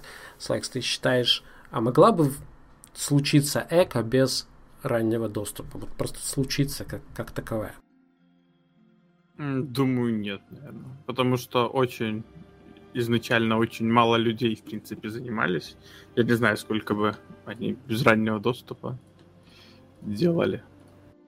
А вот, ну, честно. Вот мне тоже Но так ты говоришь о том, что не хватило бы денег, да? Да, да. Нет, нет. Я, а чего? Я, а чего? Я не знаю. Ну, в принципе, то есть игра основана на том, чтобы, скажем так, смотреть, что людям нравится. Не, не давать им то, что они хотят, а смотреть, зайдет ли это людям. То есть, тут, ну, я... понятное дело, вот сейчас в Эко можно напихать, условно говоря, 10 новых машинок, которые там будут там плюс-минус грузоподъемности, что-нибудь такого, и то есть игра наполнится много машинок, много всего, а и что это даст? Вот, вот. мы об этом как я, вспо- я вспомнил, с чего вообще э, начался тот тред, не, непосредственно с новости о так, что там был? Э, Camelot Unchained, да? Да, Camelot Unchained. Camelot Unchained, э, потом Star Citizen зацепили, да. и пошло-поехало. Э, вопрос был не непосредственно, я же не отрицаю, что Kickstarter или ранний доступ Steam — инструмент финансирования разработки инди-студиями. Обрати а внимание, извини. Хороший инструмент. Обрати внимание, не только финансирование, Слайк сейчас сказал тоже очень важную вещь, а тестирование этих моделей на ранних стадиях, вот фидбэка от пользователей. Ну, каким-то образом без наличия раннего доступа до того, как его ввели в Steam, наверное, да, первые, э, до этого каким-то образом продукты тестировались, обкатывались механики, запускались игры, то есть... Э, Нанимались и... отделы тестирования. А, Доисторические времена. А, ну, можно я э, выскажу такое возражение, но э, таких игр, как Эко, не было. Да, вот, вот и все. С таким количеством механик. Ну, с тобой такой... очень тяжело спорить. Ты рано или поздно ты очень сильно превращаешь. Ну, эко же такого больше нет. Ну, а что? Ну, эко, эко это очень интересный, э, графически прокачанный, э, определенный набор модов к Майнкрафту. Если человек так скажет, с ним очень тяжело будет спорить. Потому что я не играю в Майнкрафт, я не могу Где этот человек? И у нас но... просто нет времени с ним спорить. Да, но... я, я уверен, что найдется такой человек, который действительно... Я не играл в Майнкрафт, да? Я просто ну, и наверняка есть человек, который играет в него много, и он скажет, что Эко — это Майнкрафт нет, нет. графическими модами, там, на новом графическом движке. Абсолютно не, абсолютно не Напичканным какими-то, каким-то набором модов. Нет, это, это игра, в которой сбоку есть Майнкрафт где-то там. У вас очень будет долгий спор да, по конечно, этому с этим человеком, я уверен. Да, но суть, э, э, суть не в этом. Я не отрицаю полезности э, такой э, формы финансирования и удобства тестирования. Для инди-студии это действительно иногда прям единственная панацея, да. А э, кроме инди-студий, на это никто не решится в итоге, понимаешь? Мы будем иметь дело с профессионалами, которые будут говорить, как им сделать еще один Вов. И все. Ну, я не согласен. Ну, конечно, я приводил в пример одиночные игры. Может быть, оно как бы и так когда люди вкладываются. Ну, у нас же есть вот Amazon, это компания, которая пришла и сказала, вот вам, типа, э, карточка, этот, как, как, как в Бэтмене, бэт-кредитка, да? Да, да, да. Бесконечное количество денег с нее снимите и разработайте игру. Чем это закончилось? Ну, ничем. То есть э, ничего людям не мешало в творческом порыве. Точно так же, как инди-студиям ничего не мешает, только у них еще и денег нету при этом. И риски еще больше чем у таких даже студий, как Amazon, которые сказали, сделайте ММО мечты. Что они сделали? Ничего. Это не гарантия ни в одном, ни в другом случае. Я э, вспомнил, я к чему закончил. Просто мысль, буквально вот минута, э, о том, что мы начали разговор о том, что разработка бесконечна, и в этом контексте я вспомнил о том, что, ну, просто сказал, что ранний доступ, он дает разрешение, в принципе, разработчикам на бесконечную разработку. И они так делают. То есть это не какая-то моя выдумка, да. То есть они делают, они говорят, ну, у нас ранний доступ, вы заплатили, вы знали, что вы платили, мы вот разрабатываем, меняем концепцию, дорабатываем, но игра не на релизе, поэтому баги, э, отсутствие оптимизации, какие-то переделывающиеся механики, не обращайте внимания, это ранний доступ. Вот я только об этом говорил. Да, я понял тебя, я понял. А, Фрэнсис, у меня к тебе такой вопрос. А, у тебя есть пример той ММО, которая с твоей точки зрения для тебя как игрока развивалась э, лучше всего? Ну, для меня это э, Arcade, и у меня претензии к этой игре только в том, что они с самого начала, вот именно не сделали то, что не сделали New World. Они выпустили ее очень быстро, не успев запилить тот клановый контент, который они обещали. Вот они сделали эту ошибку. А если бы они загрузили весь клановый контент, который есть сейчас, именно клановый, все остальное можно не пилить. Но вот этот хай-левельный, клавельный, клановый, если бы они загрузили, а, эта бы игра, я думаю, была бы известна как линейка. Но, но подожди, они же в итоге отказались от пользовательских фракций. Это я уже перестала следить. Значит, э, на тот моменте, когда пользовательские фракции... Да, то есть вовремя, им надо было вовремя остановиться. Ну и смотри, у них же, ну, вот с точки зрения развития, то, что они рисовали северный континент, и мы уже много раз эту схему а, озвучивали, мне прям неудобно. А, ну, э, из песен, из песни слов не выкинешь. А, они говорили, что вот эти начальные континенты, это просто это обучение. Вся игра будет на северном континенте, там будет основной а, в общем, основной движняк, основные игровые истории будут происходить на Северном континенте. И Северного континента не случилось в том виде, в котором не рисовали. Да, я совершенно согласна. Это, это трагедия для этой игры, потому что топовые кланы, которые развивались в начале, они просто ушли, у них там не было чем заняться. И все, и все закончилось. Ну, не то чтобы все закончилось, но игра стала такой более казуальной, цветочной. И нужен какой-то интерес, какой-то вот глобальный движ, чтобы заинтересовать людей, чтобы они вот э, много времени проводили в игре. Со- со- социальный движ ты имеешь в виду, да, естественно? Да, да. Для связи социаль... игроков. Я вот хочу вернуться к тому вопросу, что если бы была какая-то социальная движуха, не связанная с вот этим крутым противостоянием больших кланов, была бы игра интересная? Да, конечно. Если бы могли что-то такое замутить, это тоже был бы вариант. Просто сейчас, из того, что я на своем опыте знаю, может, я чего-то не знаю, но самые интересные движухи связаны с ПВП. То есть необходимо защищаться от агрессии враждебных кланов, это то, что объединяет людей в большие группировки, которые сражаются, и идут вот эти все э, войны, потом на форумах описания, легенды, сказки, творчество и так далее. Ну, я с тобой согласен с точки зрения истории ММО, к сожалению. Ну, за, за пределами, допустим, мне кажется, у Star Wars Galaxies отдельная история в плане социальном, потому что там была э, целая механика, связанная с социализацией, с такой жизнью, да, с э, городами, континами, с э, вот этими классами э, людей, которые Э, пели песни, там танцевали, да, и восстанавливали боевую усталость, но это отдельная история, э, где-то там особняком стоит. Э, мейнстрим, он действительно про соци... социализацию через конфликт. Вот такой очень брутальный прямой конфликт.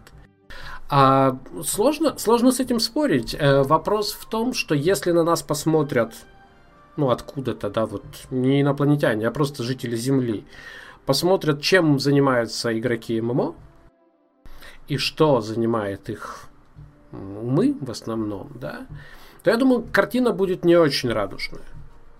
То есть мы просто деремся все время. Да, это ярко. На, на, фоне, на фоне всего остального это ярко. Да, это стимулирует экономику, да, там вывод. Э, крафтеры радуются в EVE Online после каждой крупной битвы, потому что куча кораблей просто превратилась в звездную пыль. Надо делать новые. А весь этот э, аттракцион, да, вся эта карусель, э, круговорот э, вещей в природе, он, он понятен. А, но мне кажется, что таким образом, во-первых, мы, мы остаемся в очень такой социальной модели такой. Ну, понимаешь, о чем я говорю, да? Конфликт. Первобытный. Так... Первобытный, да, да. И мы не привлекаем ну, каких-то других людей, мы, мы не расширяемся в этом смысле, а с точки зрения зарубы, вот той самой, да, массовой зарубы, вдруг неожиданно оказалось, что вокруг очень много игр, в которых не надо упарываться два месяца, чтобы выйти на крутую зарубу. Просто кнопочку нажал и все, и поехали там. Да. Пошел там махач. Вот, вот поэтому мне кажется, что ты абсолютно права ретроспективно. Это, это было действительно самым интересным. До сих пор, вот если играть в линейку, там э, мы обсуждаем, э, ну, мы PvP-шились с не очень э, приятными, прям, мягко говоря, с, не, с неприятными людьми. А, но это был там движняк, да, вот сейчас они ушли, и начинается разговор. Я говорю, не, ребят, понимаете, я все понимаю, вы абсолютно правы в том смысле, что э, в, в этом был движняк, но я не хочу опять в это погружаться, просто потому что это неприятно. Ну да, да. Э, но когда идет Биг Вар между большими кланами, мне кажется, что нет таких неприятных э, впечатлений. Это же все такой мета, что-то большое. Э, нет эмоций. Ну, по крайней мере, у меня, может, это я себя описываю. Вот не было у меня никогда э, ощущения, что вот он вар, он там гад такой противный. Нет, наоборот, э, враг, хорошо. Угу. Ну, окей, мы сейчас переходим к слайксу. Слайкс Два вопроса, да. целых две темы на самом деле. Тебе будет сложнее. Ты там тихонечко нам обещал, что ты там кратким будешь. Не, не выйдет, я надеюсь. Потому что, смотри, есть история Слайкса как игрока. Она, mm она интересная. Есть история Слайкса как человека, который пришел в команду Эко. И мне кажется, она всем нам тоже интересна, потому что мы ее не знаем. А, расскажешь? Чего начинать? Выбирай как хочешь. Я думаю, с игрока... начнем с игрока. Да, да, да логично. Э, с каких видеоигр начинать? Вот те игры, которые тебя сформировали. Вот те вещи, которые тебя сформировали как игрока, как человека, увлеченного э, компьютерными играми. Если... Ну, знакомство... Ну, начнем просто с компьютерных игр. Вот эти все Сюберы, Дэнди уберем за скобочки тогда. Все началось как, не знаю, у многих в школе, наверное, с Варкрафта. Ну, я, наверное, молодой просто у меня, скажем так. В моем поколении, как у многих, скажем так. Э, с Warcraft и CS 1.6, 1.5. Ну, какой-то версии CS и компьютерным клубом. И, в принципе, началось это у меня, э, когда я пошел в старшую школу. Ну, то есть там были такие прошаренные... Ну, я сменил класс там и вот начал ходить с ними в компьютерные клубы. Ну, как-то все это переросло в то, что со временем я уговорил родителей, чтобы у меня появился компьютер, а там у нас была сетка, и, в принципе, знакомство мое с ММО началось с World of Warcraft. Это, скажем так, назовем, это был World of Warcraft, который стоял на нашем сетевом сервере, и в котором, кроме как правой кнопкой бить мобов, ты ничего делать, наверное, и не мог. Но зато там бегали много других игроков и большой мир, ну и мобы. Потом со временем эти просто версии обновлялись. Ну, вся суть заключалась в том, просто вкратце, что high-level мобов там не было, и мы на охранников в Аргримаре э, прокачивали уровень. Ну, чтобы добить до 60-го тогда. Очень интересная игра. Но это было интересно, даже та игра. Да, я, вот. Даже это было интересно. Да. Вот. Вот люди хотят сейчас контента, мне было интересно бить охранников, Вот. причем они очень больно бились, и мне приходилось по кругу от них бегать, чтобы еще хилиться. Мне Вот. сразу вспомнился один из ответов на последний вопрос в рубрике. Мне только спросить, какой мир вот вы считаете наиболее там прекрасным? И ответ Вов Вов классик, потому что он такой непредсказуемый, многоградный, неожиданный. Ну, и, ты, да. и ты бьешь этих самых охранников города. Вот. Ну, и потом у меня, скажем так, это было уже, ну, спустя пару лет вот это все, как Вов появился там. И потом у меня еще одноклассник был, который играл в линейку. И, скажем так, на следующие лет пять жизни у меня это было э, Вов линейка, Вов линейка, Вов линейка, скажем так. Ну, и в окончательном у меня, скажем, линейка, просто все желание в нее ушло, ну, отбило играть, это когда там просто появилась куча ботоводов, ну, тебе нужно играть не в одно окно, а в 10, ну, в 9 или там 7, сейчас сколько там, я не в курсе. Вот, и это, скажем так, стало очень неинтересно времяпровождение, когда ты можешь заходить в игру там на пару часов, там, ну, условно, по пару десятков часов, ладно, и у тебя, скажем так, ничего нету, потому что просто сидят, гриндят на ботах, и это, скажем так, всю игру убивает. А это тоже была фришка или это был официальный? Да даже на официальном я пробовал, вот когда там стартовали русские официальные сервера поиграть, но меня хватило на 40 какой-то уровень, и я забил. И потом я просто несколько раз пробовал, потом еще я на каком-то фришке тоже попробовал поиграть, но там прям сильно ботов не было, но я сломал две арканы, и, короче, я тоже забил. Ну, там рейты довольно большие были, но Да, равно... по, по твоим словам я понял, что были Да. очень большие рейды. Окей. Ну, поэтому, скажем так, чуть-чуть как-то не- неприятно. Эко. Ну, а Вов, я, скажем так, вот, наверное, сформировал меня и как личность, и как много друзей, знакомых, и просто людей, с которыми познакомился. Вот. Мгм. И после этого, ну это же игры, которые вышли в 2004 году. А так ты Ну, больше не обращал внимания. На MMO? Ну, Да, а, ну да. еще был... Ну, вот я просто про браузерную игру вспомнил, это когда уже рассказывала Фрэнсис. Я вспомнил, что я играл в браузерную игру. Она русская. Это грани реальности. Кто-то слышал такое. Ну, я играл... Ну, там, в принципе, твое присутствие не обязательно. То есть ты там можешь что-нибудь поставить, делать иногда на два часа, но иногда ты там, конечно, когда там какие-нибудь клановые войны или там просто PvP активности, типа можно... Просыпаешься в 3 часа. Привяжи ну, карту так- и можешь идти. А, ну вот, привяжи карту, да, но три часа там не обязательно было просыпаться, скажем так. Может, кто-то, кто чуть, скажем так, был восточнее в России, тем там да, потому что некоторые активности все-таки больше к московскому времени всегда привязывают, поэтому это проще немножко. Вот, ну карту, да, там надо было привязывать. Ну, скажем так, там было играть интересно и без карты. И еще у меня был такой именно... Ну, Рагнарок это... Это вот когда вот первые еще там... Я это вообще даже не помню, но был опыт, не очень небольшой, скажем так, опустим. И был еще опыт в Ion, или как там Да, тоже. да. мгм.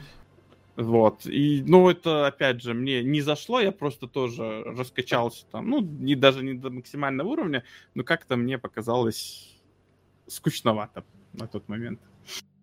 Не, даже, я даже не скажу, когда это было. Ну, примерно где-то, когда она выходила. Но, опять же, это фришки. Может, где-то на официальных серверах было интересно. Но так это вот в основном я по... Ну, я еще играл не только в ММО, скажем так. Я в FIFA много играл в свое время. Ну, это просто прийти и играть. Ну, вот, скажем так, с года так... Опять же, ну, просто потом в один момент как-то FIFA вот стало неинтересно, и все. Из года так с 12 FIFA, наверное, вообще просто ни разу даже не запускал. Вот. Мгм. И потом случилась история с SLG. Или что-то что-то раньше случилось, связанное с игростроем. Да, в общем-то, нет. Теперь я могу плавно перейти, как я попал в SLG. Да.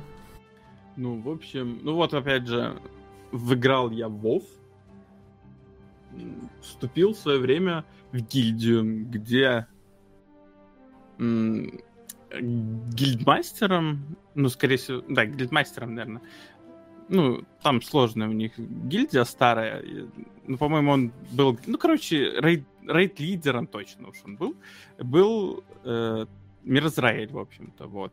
Там ага. мы, с ним, там мы с ним, в общем-то, и познакомились. Вот. И, скажем так, и потом он... И когда... как-то в рейде разговорились? Нет, он, он тогда еще не работал в SLG, это было до-до-до. Но, но вы были друзьями, да, долгое время, и получается, ну, это уже как бы да. вас объединила игра. Так ты по а... программе «Приведи друга», что да, ли? Да, в чистом виде. Ну, можно и так сказать. Вот. Ну, просто, мы в самом деле, он просто с ним, ну, познакомились, разобщались, так, ну, общались. Он меня обучал программированию э, в свое время. Кстати, у него на канале, по-моему, эти уроки до сих пор доступны. Очень интересные, можете посмотреть. Как вот. попасть в SLG? Значит, смотрите, вот YouTube канал. Ну, ну нет, ну и потом... Порейдить немножко. Да, потом он, получается, ну, он работал, он показал мне игру. Я как... У меня есть такая фишка, что я многие игры не, не это, не играю. Ну, то есть, во-первых, не все, как-то культура у меня ушла от пираток, и как-то хочется все игры покупать, но деньги на все игры тратить не хочется, а некоторые еще и на PlayStation только выходят, хотя интересно посмотреть.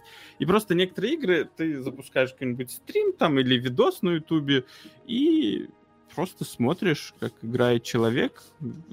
Ну и мне, ну, некоторых игр этого хватает. Ну вот, получается, Эко я посмотрел, вначале, ну, не зацепило. Потом он опять, через некоторое время пошли поиграем, ну и вот это было, когда там, ну, честно, не помню, ну, еще точно семерка там была, вот такая это.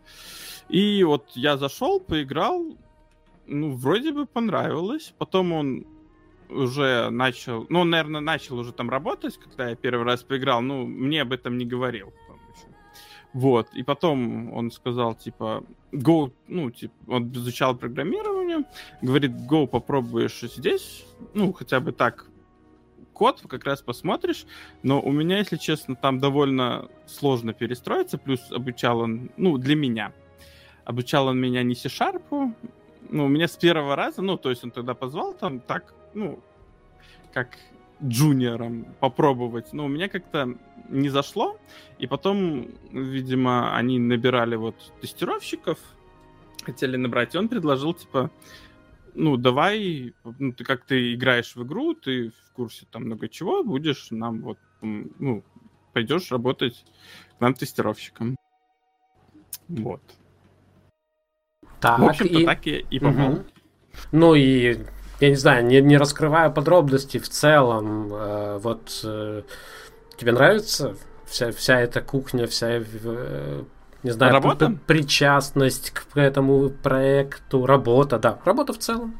Ну, работа, конечно, нравится, но как во всех работах бывают дни, которые не нравятся. Ну, то есть с твоим мнением не согласились, и ты такой, м-м, типа, ну окей, ну сделают по-другому, ну ничего страшного. Ну, то есть есть дни, когда такие тяжелые, может быть, ну просто тяжело даются, особенно когда вроде бы ну, выпуск уже должен был быть. Ну, как для меня выпуск примерно ну, нормально идет, то есть по, по планам. Ну, но иногда, конечно, думалось, что может быть что-то упростим, что-то не сделаем ну, выпустим чуть пораньше. Ну, иногда просто это...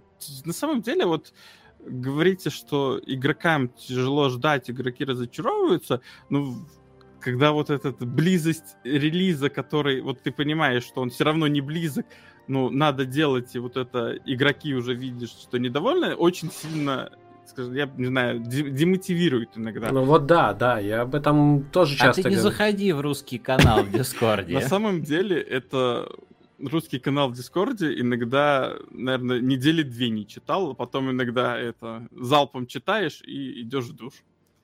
Ох, не читайте утром советских газет. Нет, ну, ничего страшного. Но скажи, ты сейчас вот произнес такую, вот к мнению не прислушиваются, но у тебя, благодаря тому, что небольшая команда, есть возможность высказывать Ну свое да, мнение. конечно. Но просто потому, что если бы ты был в Blizzard, Ну, понятно, да. тебя бы иди тестируй. Нет, к мнению всему прислушиваются. Ну, Комьюнити- здрасте, открытый, открытый bug tracker же на GitHub е. Абсолютно любой человек может написать туда свое мнение, если он тикет составил грамотно. Вот мнение, кстати, просто многие, не знаю, может, думают, просто все сейчас пихают мнение в Ишес. Ну, даже я, ну, во времени, когда я немного знал, ну, немного знал структуру, первое Так нам время... некуда, нам больше некуда Там есть пихать. suggestion? Вот там есть канал suggestion. Даже я первое время, когда какую-нибудь идею это, я писал ее. Но подожди, это туда. отдельный репозиторий или Да, это метка реп- для... репозиторий в Мы сейчас теряем, я мы ничего- сейчас всех теряем, ребят. Я не знаю про нее ничего. Извините, большую ссылку сделайте. Хорошо. Окей, Ну так и называется. Э, хорошо. Э, По-моему, крут- крутой рассказ. Э, Я надеюсь... э, Вот я хотел э, спросить... Крутой рассказ, но я вас прерву. Ну, конечно. Потому что, во-первых, потому что уже время подходит к Давно концу. ничего не говорил, извини. А да. вот, да. и я ничего не, не говорил, давно не перебивал людей, поэтому вот, пользуясь случаем, я хотел спросить, опять же, наших дебютантов. Фрэнсис, а какую ММО ты ждешь? New World. Это прям вот топ-топ. И из всех, ко- которые ты знаешь, это главное, что ты ждешь. Вот у меня чуйка, что она будет самая крутая. Я записал. Я записал. Хорошо. Проверим, проверим. Слайкс, а ты ждешь какую-то ММО? Ну, я бы сказал Shadowlands, но я его не особо так, чтобы жду. А, я долго думал, что же за ММО Shadowlands. Как-то напрягся, думаю, На самом деле, вот что мне нравится в Вове, времена Вове, это когда и, в принципе, когда я говорил, что мы хотим делать патчи, это, ну, мне, скажем так, в компании хотят делать. Но мне нравится, когда патчи выходят редко. Я не люблю в ММО момент, когда тебе нужно гриндить. То есть я, ну, вот, то есть вот в Вове самое приятное время это когда у тебя в дополнении выходит последний патч, и тебе годик ничего не надо делать. Вот по мне это Так самое... это проблема дополнения или проблема всеобъемлющего гринда в ММО? Ну, не знаю, но мне, в принципе, нравится, когда тебе... Вот ты, у тебя год, ты вот сделал своего персонажа, и тебе ничего не надо делать. Вот, то есть, если, допустим, в том же БФА я до последнего патча, в принципе, не играл, только там, ну, у друзей иногда просился посмотреть, когда рейды выходят, чтобы меня взяли, вот, посмотреть, то именно вот когда последний патч вышел, он уже там, не знаю, очень давно, точно больше полугода, может, даже месяцев уже 8, то вот, вот это время, когда ты можешь поиграть в игру, не тратя на нее просто кучу времени. Поэтому я жду, короче, когда выйдет последний патч Shadowlands. Вот так я жду. Я вот эту ММО я жду, Я чтобы понял. поиграть. Ну, и я жду еще Эко, потому что я хочу поиграть наконец-таки опять в Эко. А из-за того, что ну, на плейтест не особо хочу, ну, скажем, нашим. Именно это плейтест не та атмосфера и не то. И получается, из-за того, что в восьмерку я играть не могу, потому что у меня уже не, не ассоциируется это восьмерки, там все по-другому. Уже Я- никто не может восьмерку играть. Ну ладно. Люди играют еще. Вот, я жду именно выхода девятки, чтобы наконец-таки поиграть в девятку. Но мы все ждем, да, будем, будем надеяться. Осталось недолго, напоминаю, 9 сентября. А по поводу гринда, уже перед самым завершением, я скажу, что обратите внимание, в рассказе Фрэнсис очень большой рассказ про Perfect World, про отношения, про батл репорты и так далее. Э, Потом э, рассказ про СВТОР. Очень короткий. Я, кстати, сказал, что эти... Ну, это часть игры ее, это была, не, ну, сказать, тот контент, который сделала само комьюнити. Конечно. А как иначе? Ну, просто я хотел сказать про контент. Ребята, на SVTOR э, потратили 300 миллионов долларов. Да, на контент. Ну, вообще на все. Прекрасные диалоги. Вот. Да, прекрасные диалоги. Вот, вот в разговоре, в воспоминаниях это так фить и пролетело. Все, нет. Есть Perfect World, есть Arcade, есть движухи там всякие, да, организация внутренняя, социализация. Я думаю, что там было и много гринда. Я уверен, правда, Фрэнсис? Да, да. Вот. А, а СВТОР рассказ такой раз и пролетело. Вот, вот вам и вот, вот и думайте об этом. И с этими мыслями мы вас всех э, сейчас оставим на две недели. Надеюсь, что мы через две недели увидимся. Всем большое спасибо. Был такой бодренький разговор, интересный. Мы почти все ключевые новости э, рассказали. Про Еву не рассказали. Там интересное произошло, но люди часто засыпают. Э, и так что и хорошо, что, наверное, нет. Люди уже просыпаться, мне кажется, а, Вот, да, ну, наверное. А вот, э, было, было интересно и разнообразно. Всем участникам спасибо. Напоминаю, к нам попадают все участники, когда пишут и комментируют на мозговеде, ну или в крайнем случае участвуют в разработке эко. Тоже можете так попадать в эфир. Ссылка а, на уроки в подвале нашего YouTube материала.